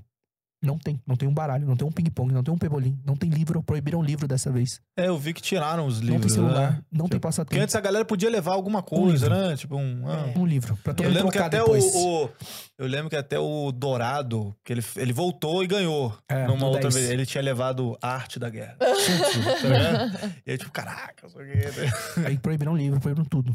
Falou, vamos raiz e não vai ter nada. Cara, então assim, cara, e o tempo não passa. A gente não tem relógio. A gente não tem noção do horário. Nossa. Cara, É, É, Foi se for parar pra difícil. pensar. Mano, é é- desafiador. Mas deu pra analisar psicologicamente as pessoas Depois. lá? eu- lá dentro, sim. Só que depois eu saí pra analisar, me analisar, né? Aham. E O que, que você pra pensar concluiu? em qual... Cara, cada semana a cabeça da pessoa vai mudando. Todos, todas, todos os personagens ali. Cada Você se semana. arrepende, assim, de. Cara, arrependimento é uma palavra muito forte. Eu. Eu raramente me arrependo das coisas. Eu não lembro de algo que, tipo assim, boa, tem coisas que eu me arrependi na minha vida e tal, mas. Não, eu acho que faz parte. Foi importante pro meu crescimento, evolução. Foi um desafio que eu topei. Que eu sempre fui movido a desafios, né? Eu gosto muito e eu acredito que a vida é movida a desafios. E eu gosto de um novo desafio. Eu sou motivado por isso. E foi muito louco. Imagina que só 400 pessoas passaram, tiveram a chance de passar por essa experiência. Só, no mundo. Não adianta ter Big Brother Portugal, Big Brother. Não, nenhum Big Brother é na estrutura e no tamanho que é esse Big Brother do Brasil. Esse fenômeno que foi aqui no começo, Uhum. deu uma morrida, e no 20, tipo assim, explodiu de um jeito Uhum. bizarro. Então, imagina viver essa experiência. Cara, é só o Brasil, 400 pessoas viveram. Só quem viveu o Big Brother sabe o que é estar lá dentro. Uhum. É muito complexo. Tipo, a galera olha aqui fora e fala: Meu Deus, fez isso, falou isso. Nossa, por que tá assim? Meu, é muito complexo. Imagina jogar um, 20 pessoas de, de culturas diferentes, de crenças diferentes, de valores diferentes, de criações diferentes. Tipo assim, Não Só tem pra joga. onde correr. Só joga Não ali. dá pra ignorar a pessoa e ali aquilo dentro. acontece de forma natural. E a Hum. dinâmica toda é feita pra começar a criar. Não, todo mundo paz e amor na primeira semana. É todo mundo paz e amor, né? Todo, todo, todo Big Brother. Brinda, festa, paz e amor. Nossa, que legal a gente tá aqui, não sei o quê. Aí começa. Segunda semana, terceira semana. É, porque que é é feito ponto? também pra você gerar intriga ali. Tem um cara que você, Você não aguenta olhar pra cara. Vai vendo quem gosta, quem gosta mais disso, daquilo, vai se reconhecendo, vai se formando grupos de, de identificação. Uhum. Só que acontece, a dinâmica do jogo. Uma pessoa vai ser eliminada na semana. Vai ter que votar em alguém. Aí depois, o líder escolhe quem vai comer mal e quem vai comer bem. Come mal, falta comida. Guerra do biscoito, guerra do feijão. Ficar puto porque não comeu, porque desperdiçou comida. Quem comeu meu biscoito? Aí começa. Não tem mais o que fazer lá. Além de Uhum, conviver além com de pessoas. tretar. Tretar conviver com pessoas. Aí fica grupo aqui, grupo ali, forma ali, não sei o quê. Aí umas brincadeiras que todo mundo fazia, que eu fazia todo mundo jogar Cidade Dorme, sabe? Máfia. Ficava Uhum. madrugada jogando, meu Deus do céu, aquilo salvou muitos dias. Só que aí, em outros momentos, aí. tipo, Tem aqui- amigo que você manteve depois? Cara, eu conversei, encontrei muita gente. Só qual que é o ponto? Que a galera tem essa percepção de que, meu Deus, não... véi, pandemia, a gente saiu, era quarentena. Decretou no dia que eu saí, era um dia pós quarentena. Março, né? Cada um na sua vida, no seu canto, cuidando da sua vida, das coisas, da É. família, se Deve ter protegendo. sido uma loucura, né? Quando você saiu. Foi. Foi a primeira, foi a primeira eliminação que teve. Não tinha plateia. Todo mundo se cumprimentando assim. Hotel vazio. Mano, foi bizarro. Nossa. Não, já era bizarro Já era estar bizarro lá, estar- sair assim. saiu de um universo paralelo e entrou em outro. Nossa. É, Não, mas você acha que ele se contentou? Não se contentou. Foi pra mais reality show Aí depois ainda. da- do BBB, eu fui convidado pro Bake Off Brasil. Celebridades. Uhum. Faltando cinco dias pra começar. Que parece que caiu uma pessoa ali, não, não ia. Eu não sabia cinco desse dias, detalhe. E eu nunca tinha mexido num forno. nunca fiz um bolo. Sei quebrar ovo. Porque ovo frito eu sei fazer. Agora, velho, não tenho noção, não tinha noção de como fazer um bolo. O que, que tinha que colocar ali? Aí eles. E como eu gosto de desafios? Falei, Tenho cinco dias. vamos. Mas eles te perguntaram, tu sabe fazer o bolo? Você, não, eu sei, pô, bolo eu eu faço. falei, aí, gente, eu não sei nada. Eu sei que os outros participantes, tinha participante fazendo curso há meses. Uhum. Falei, vamos. Vamos. É só gravado. Porque a galera. A galera acha que, tipo assim, tomava muito tempo. Porque passou dois meses. A gente gravou em duas semanas e dia sim, dia não. Uhum. E a galera, meu Deus, Pyong faz de tudo pra ficar longe do filho. Ai, meu Deus. Oh, meu Deus do céu. Vou te falar uma coisa. Eu fui o pai, provavelmente, que passou mais tempo com o filho do que qualquer outro pai. Eu não sou obrigado a sair de casa. Eu fiquei pandemia preso em casa o dia inteiro. Gravava conteúdo, fazia tudo em casa. Eu vi ele crescendo, eu criei ele. Eu fiquei ali o tempo inteiro, 24 horas full time com ele. E a galera, ai, foi gravar mais. É, fui Uhum. trabalhar, gravar diária, voltava, dia seguinte não tinha tal. Então, assim, é, a galera gosta de falar isso. Não, Hum. eu até anotei pra te perguntar isso depois, quando você terminar de contar dos reality shows. Então, do, do Bake Off Brasil foi interessante, porque eu nunca tinha feito nada de cozinhar. Eu não cozinho. Não, eu, tipo assim, se falar frita isso, ah, beleza, tem uma noção. Tem uma Uhum. boa noção. Miojo, tá legal. Ovo. Fazia arroz, eu já. Opa! Feijão, fudeu. Uhum. Aí eu fui lá, muito menos doce. Aham. Nossa, eu não sabia nem como se formava aquelas coisas bonitas. Aí eu fui lá, treinei durante uns dias e tal, tinha que mandar. Nossa, tem que mandar em cinco dias 10 receitas, tem que escolher o bolo, já o tema. Eu falei, "Gente, ai, que louco, por que, que eu topei isso? Mandei, começamos a gravar. Aí ele sobe, você tem a receita ali, o que é pra fazer e com quanta quantidade. Aí você tem as medidas, só que você tem que fazer. Só que tu tem que fazer do zero, não tem nada pronto. Você fala assim: ah, vai usar doce de leite? Faz o doce de leite. Ah, você precisa de um palito de chocolate pra montar a torre? Faz. derrete o chocolate, bota na forma e faz o seu palito. Bizarro. Valeu a pena?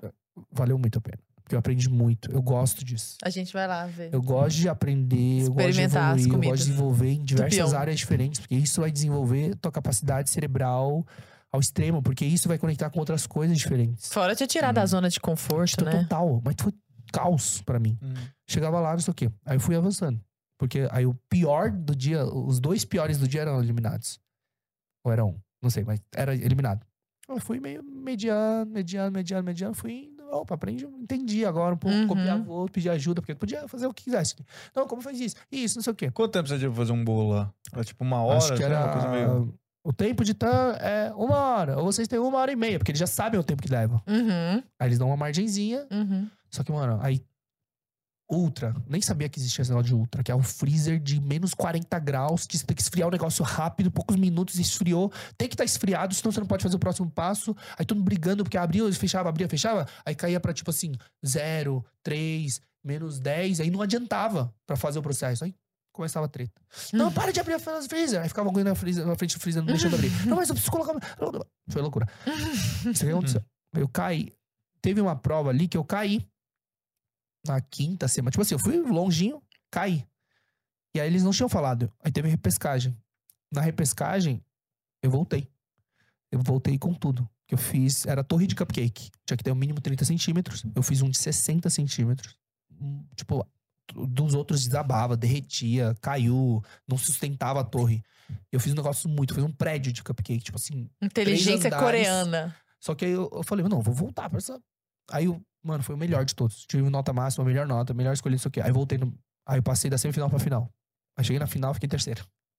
Nossa, que ali massa. É uma experiência muito louca, né? Cara, foi muito bom. Eu E a ilha? Foi muito. boa a experiência? Como é que foi? Cara, foi muito louco a experiência. Fora as confusões e foi fofocas depois, esse foi o último. Esse foi o último. Uhum. É, a ilha era um formato diferente, porque não era ao vivo. Gravou durante 50 dias e depois ia passar. Uhum. E aí era, tipo, na, no- na beira do mar, lá, meio confinamento e tal, não sei o quê. Desafios que eu gostava. Nossa, mano, eu tava- era louco pra participar daqueles desafios. Tipo, eles montavam uns negócios nos campos gigantes, negócio de madeira, de escalar, subir, é, atirar com o pé. Tipo, umas coisas muito loucas. De, parecia, não é sobrevivência, porque pra mim sobrevivência é largados e pelados. Aham. No Mas, limite. é, no Lembra limite, do No largados e Limite? pelados, Aham. meu Deus do céu. Mas esse aí era tipo competição, tipo. Eu vou tentar explicar alguns. Não é gladiador. Gladiadores, tipo, é. Não, não é. Uns negócios de puxar a carroça na Roma que usavam aquele Aham. negócio, tinha que puxar, usar Biga. lança, tira. Mano, tinha que ter várias habilidades, inteligência, estratégia, habilidade cognitiva, não sei o quê. Mano, eu adoro um desafio. Nossa, gente, como era um- personalidade é uma coisa muito impressionante. Só de pensar nisso, eu tô com preguiça. Era, como era um reality de novo, eu sempre gostei de tudo inédito, né? Eu Uhum. participei, tipo, Entubados era inédito. Fitness Stars era a primeira temporada. O Big Brother era a primeira vez que iam ter famosos. O Bake Off Celebridades não foi o primeiro. Acho que foi o primeiro. Porque teve uns convidados especiais, mas nunca teve celebridades. Uhum. Ilha também ia ser novo. Eu sou uma vida de desafios, né? Eu gosto de aventura, eu gosto de tudo novo. São perfis de pessoas. Tem gente que gosta de tudo igualzinho, previsível, não sei o quê. São personagens. Eu gosto de aventuras novas, tudo novo, estímulo novo, novo, não, não, quero, gente, vamos, vamos, vamos, novo, novo. E aí eu fui. Eu conheço um hipnólogo que pode te ajudar. Não, mas isso é bom.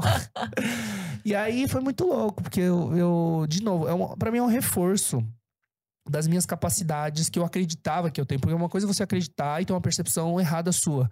Mas de você analisar todas essas participações, o quão longe você vai, quão chega, quando se você comprar. Lá eu tinha dois prêmios. O do, de público, não importa se a pessoa morria na primeira semana, ela tinha poder concorrer a prêmio tipo de mais amada do público votação. E tinha outro prêmio só da competição. Uhum. Competição, capacidade em si. Aí foi foda, porque eu achei uma sacanagem ali, porque eu falei, vou focar nesse prêmio. Vou focar nesse, O da competição. na competição. Fui, mandavam pro paredão, que era a competição de sobrevivência. Ganhava, voltava. Fui de novo, ganhava, voltava. Ganhei todas as provas, ganhei com to- quase todos os times. Cheguei na final, tipo, liso. Falei, é, tá bom, realmente sou bom. Com as coisas que eu faço, com as coisas que eu acredito que eu sou bom. Cheguei na final, aí só duas pessoas poderiam ir pra ilha mesmo, do guardião pra caça, caça ao tesouro. E aí, é, chega na final, Quantos na final? Dois Tinha? só. Só que aí, a Anne, ela tinha sido eliminada. Ela perdeu todas as provas. Ela não ganhou nenhuma, perdeu todas as provas. Foi eliminada num momento. E ela voltou na repescagem.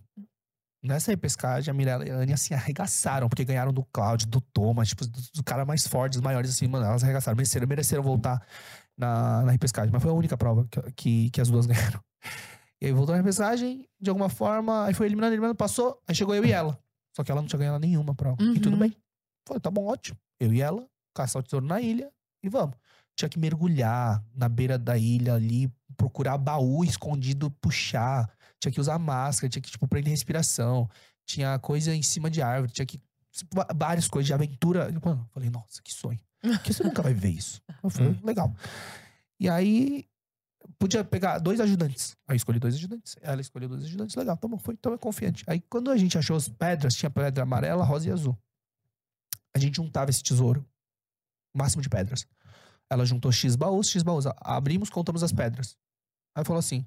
Aí no dia da final, que é o final foi ao vivo, a gente vai a- é, abrir pra votação, porque o público vai escolher quanto que cada pedra vai valer. Ah, Era tu já aleatório. começou a... Falei assim, peraí, peraí, Não tá certo isso Ah. aqui, não. peraí, peraí. Como assim? Como assim? Chegar na final pra falar que tem um negócio sorteio aleatório de valores. Nossa, maluco. pra mim foi. Aí tu não escolheram a ela. Eu real não sei, não Ah. assisti isso, então. Tinha vazado, que Ah. tinham vazado informação de qual pedra mais tinha da, de, dela. e cada não sei um. o quê. Não, não o meu, mas dela. E tava rodando em grupos. e blá, blá, blá. Aí, meu, não, zerou a votação no dia. Aí abriu. Na hora, pô, vou votar, não sei o que e tal. Aí deixaram a pedra. Ah, tava no meio, cara. Que ela tinha mais pedra da cor dela, tinha, tava no meio. Hum. Deu ela. Na final, ela ganhou. Sendo que era de competição, era desafio, sobrevivência, não sei o quê. Passei por tudo, tudo. Ganhei, Ai, ganhei tudo. não Qual era o ganhei. prêmio? Sei lá, era... Acho que era 500 mil. Aí eles anunciaram no dia da ao vivo 100 mil pro segundo lugar. Hum. É. Eu acho que na verdade era um, era um suborno de compensação da fraude eleitoral ali, porque não tinha prêmio pro segundo. Ai, ai. Aí, não, a gente tem um anúncio pra fazer. O Pyong, lugar, e você em todos o esses... segundo lugar vai ficar com 100 mil reais. Ah. Eu falei, Uh, eu queria o primeiro lugar sem prêmio nenhum, não, nem falei, precisava "Prefiro do prêmio. o Dinheiro eu primeiro, já porque, assim, se você analisar toda a trajetória. Faz sentido. porra, Ô, Pyong, você é, já foi muito cancelado, né, meu ah, querido? Sua vida passa por um Não, cancelamento verdade, atrás do outro. Muito, não foi muito. Mas eles foram Foi grandes. só pós Big Brother. Ah, tá. A exposição muito grande. Tipo assim, eu já era muito exposto. Eu já tinha vivido tudo, construído tudo, tudo que eu, tipo, Aham. já realizei, fiz todos os projetos. Já, até 2019, final do ano, já tinha feito tudo. Aham. Sabe? Tipo, personagem da Turma da Mônica, é, correr com a tocha olímpica, capa da Forbes. Tipo, a galera acha que. Tem muita gente que me viu acha que eu surgi no Big Brother. né? Aham. Porque foi uma exposição grande, porque a gente não imaginava que tinha explodido.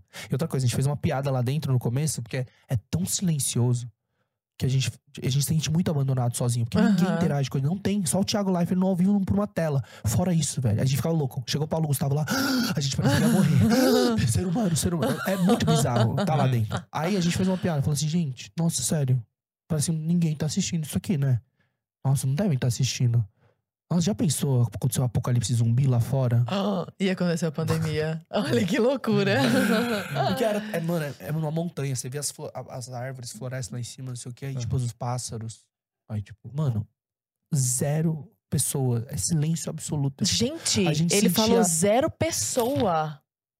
Todo mundo fala zero pessoas. Pyong, parabéns. Ah. Zero não leva o substantivo pro plural mesmo, não. É assim É mesmo. que ele é professor de português. Eu é. acho que eu falei sem querer.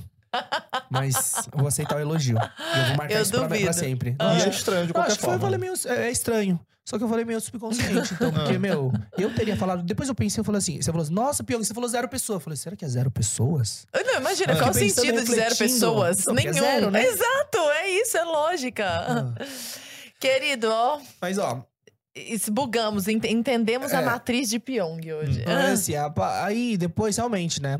Porque eu errei, falhei em um aspecto que já tinham me avisado. Porque meu pai faleceu por causa do álcool. A depressão levou ao uhum. álcool. E como eu não. Meu tio também. Seu tio bebia também? Muito. Não, não, não, não. Meu tio bebe Ah. muito, bebia, bebe menos agora, mas bebia muito. Aham. Todo dia. Então, assim, é um negócio que vem já.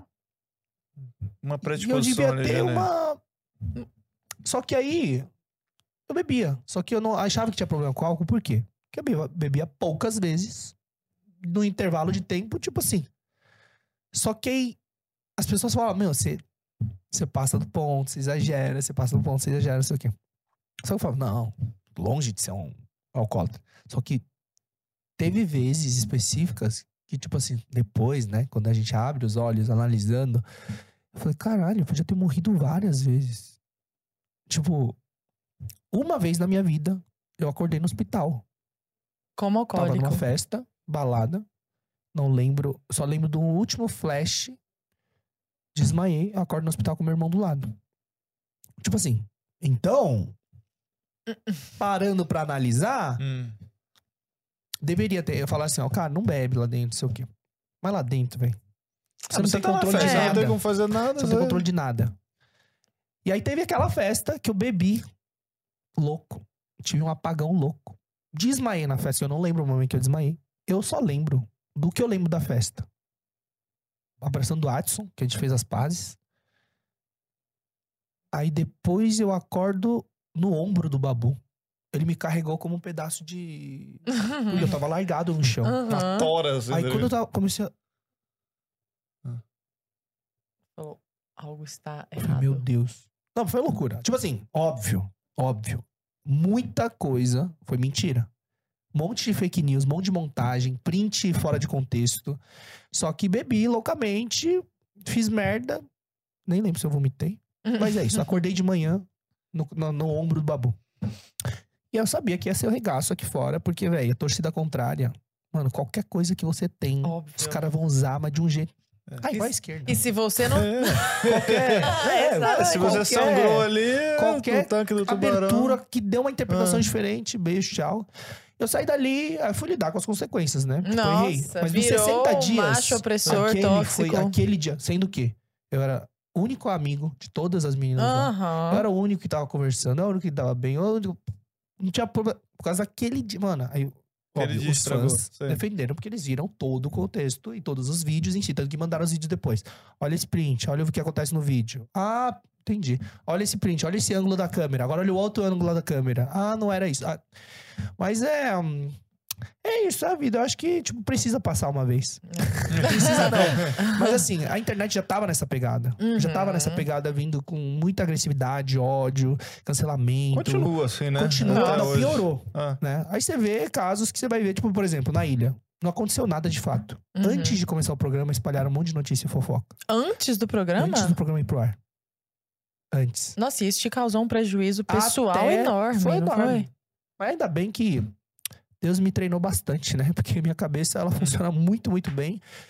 E, cara, eu não absorvo nada. Nada real, assim. Tipo assim, cara, como te afetou? Não sei Nada, zero. Carinha.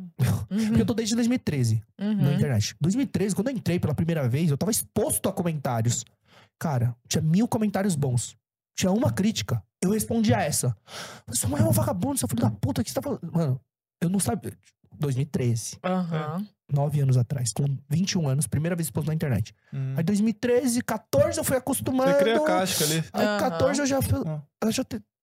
Cara, essa pessoa nem me E, conhece. cara, se você não tem um hate hoje, é que você tá fazendo alguma vou coisa errada. uma coisa errada. É, Entendeu? hoje tá pelo amor de Se a gente já tem nossos hates Não, mas, aqui pô, também. quantas vezes, sei lá, velho, Neymar foi cancelado, Não. Anitta cancelada, fulano cancelado. Mano, um monte, todo mundo, ah, véi, sempre vai ter gente que te ama, que te odeia e que não, não cheira nem fede, que não liga pra você ou não te Hum. conhece. Então, eu acho que faz parte. Agora, lidar com isso deve ser muito foda, assim. Porque, assim, o que eu falo? De verdade, assim, sinceramente. Eu trabalho com a mente humana, com a inteligência Uhum. emocional. Já tomei porrada a vida inteira de coisas muito piores do que cancelamento da galera opinando e falando merda na internet. Uhum, Mas também é uma coisa que, véi, faz muito mais barulho do que é de fato. uhum. Mais um monte de um É grupo pequeno de pinchers latindo. Porque os Isso, pinchers são exato. muito barulhentos. E a galera acha que é tipo. O problema é quando as grandes. passa. O problema é quando as grandes empresas acabam. Woke companies. Exato. Aceitando. companies. E aceitando também esse, essa, Essa horda pressão. de Não, mas é o quê? É, Ah. Parabéns pro Gramsci, parabéns. parabéns. É. Muito bom, muito bom. Você Não, sabe isso dá um programa inteiro depois com o. Pyong, chamá-lo pra falar Bom, só sobre lacrosfera. Maravilhoso, Nossa, cara. velho. Acho que Não, foi cara, incrível essa entrevista. Nossa, esse deu pra mapear muito. Não, eu mas queria a gente já abriu um monte de. Um monte de- de leques e horas de possibilidades. leques de assunto. Em Deus cada céu. um deles. Mas então, a gente precisava de um panorama de Pyong. movimento. Ah, Pois é, isso é uma coisa sobre a qual a gente pode fazer uma parte 2 Com depois pra certeza. falar só céu, sobre cara. esse Pyong, movimento. Pô, pra quem não sabe, né, quem tá caindo de paraquedas aqui, o que eu acho que é uma loucura, entendeu? Avisa aí pra, pra galera, Ah. pessoal de casa, tem tua câmera aí, como é que a galera te encontra nas redes sociais, na internet, né? Esse teu, teu curso aí, do, Boa. do- a tua Obrigado. academia, a tua escola, tudo, Ó, as séries, fala tudo aí que vai aparecer na Ô, tela. legal. Pra 2023, tem essa série que vai lançar. Primeiro Uhum. semestre de 2023, uma série na HBO Max, que eu atuo em coreano. Eu me dublo. Eu tô me dublando. que legal. É, eu achei legal eles colocarem. Eu falei assim, gente, eu vou me dublar, né? Sou eu, minha voz, deixa eu me dublar. E, hum, mas ó, minhas redes sociais, tudo Pyong Lee, com Y, P-Y-N-G, colocou Pyong Lee. Vai aparecer em todos os lugares. Porque às vezes, alguns é arroba, é arroba Pyong Lee TV, mas tudo verificado. Então, TikTok, Facebook, YouTube, Instagram, falta um. Twitter. Só pra ver o esgoto do mundo. É, Hum, Twitter. Tá melhorando. hum, tá melhorando? É, agora assim, tem o dono, Elon o Musk? dono. Conhece o Elon Musk? Então, ela, é uma- mano, objetivo. Eu já tinha um objetivo, eu vou ser bilionário. Mas quando for bilionário, eu vou ser igual a Elon Musk. Mano, o cara é um gênio.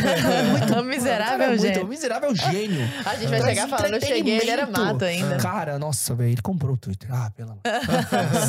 É um gênio. E é rico. E é rico. inteligente.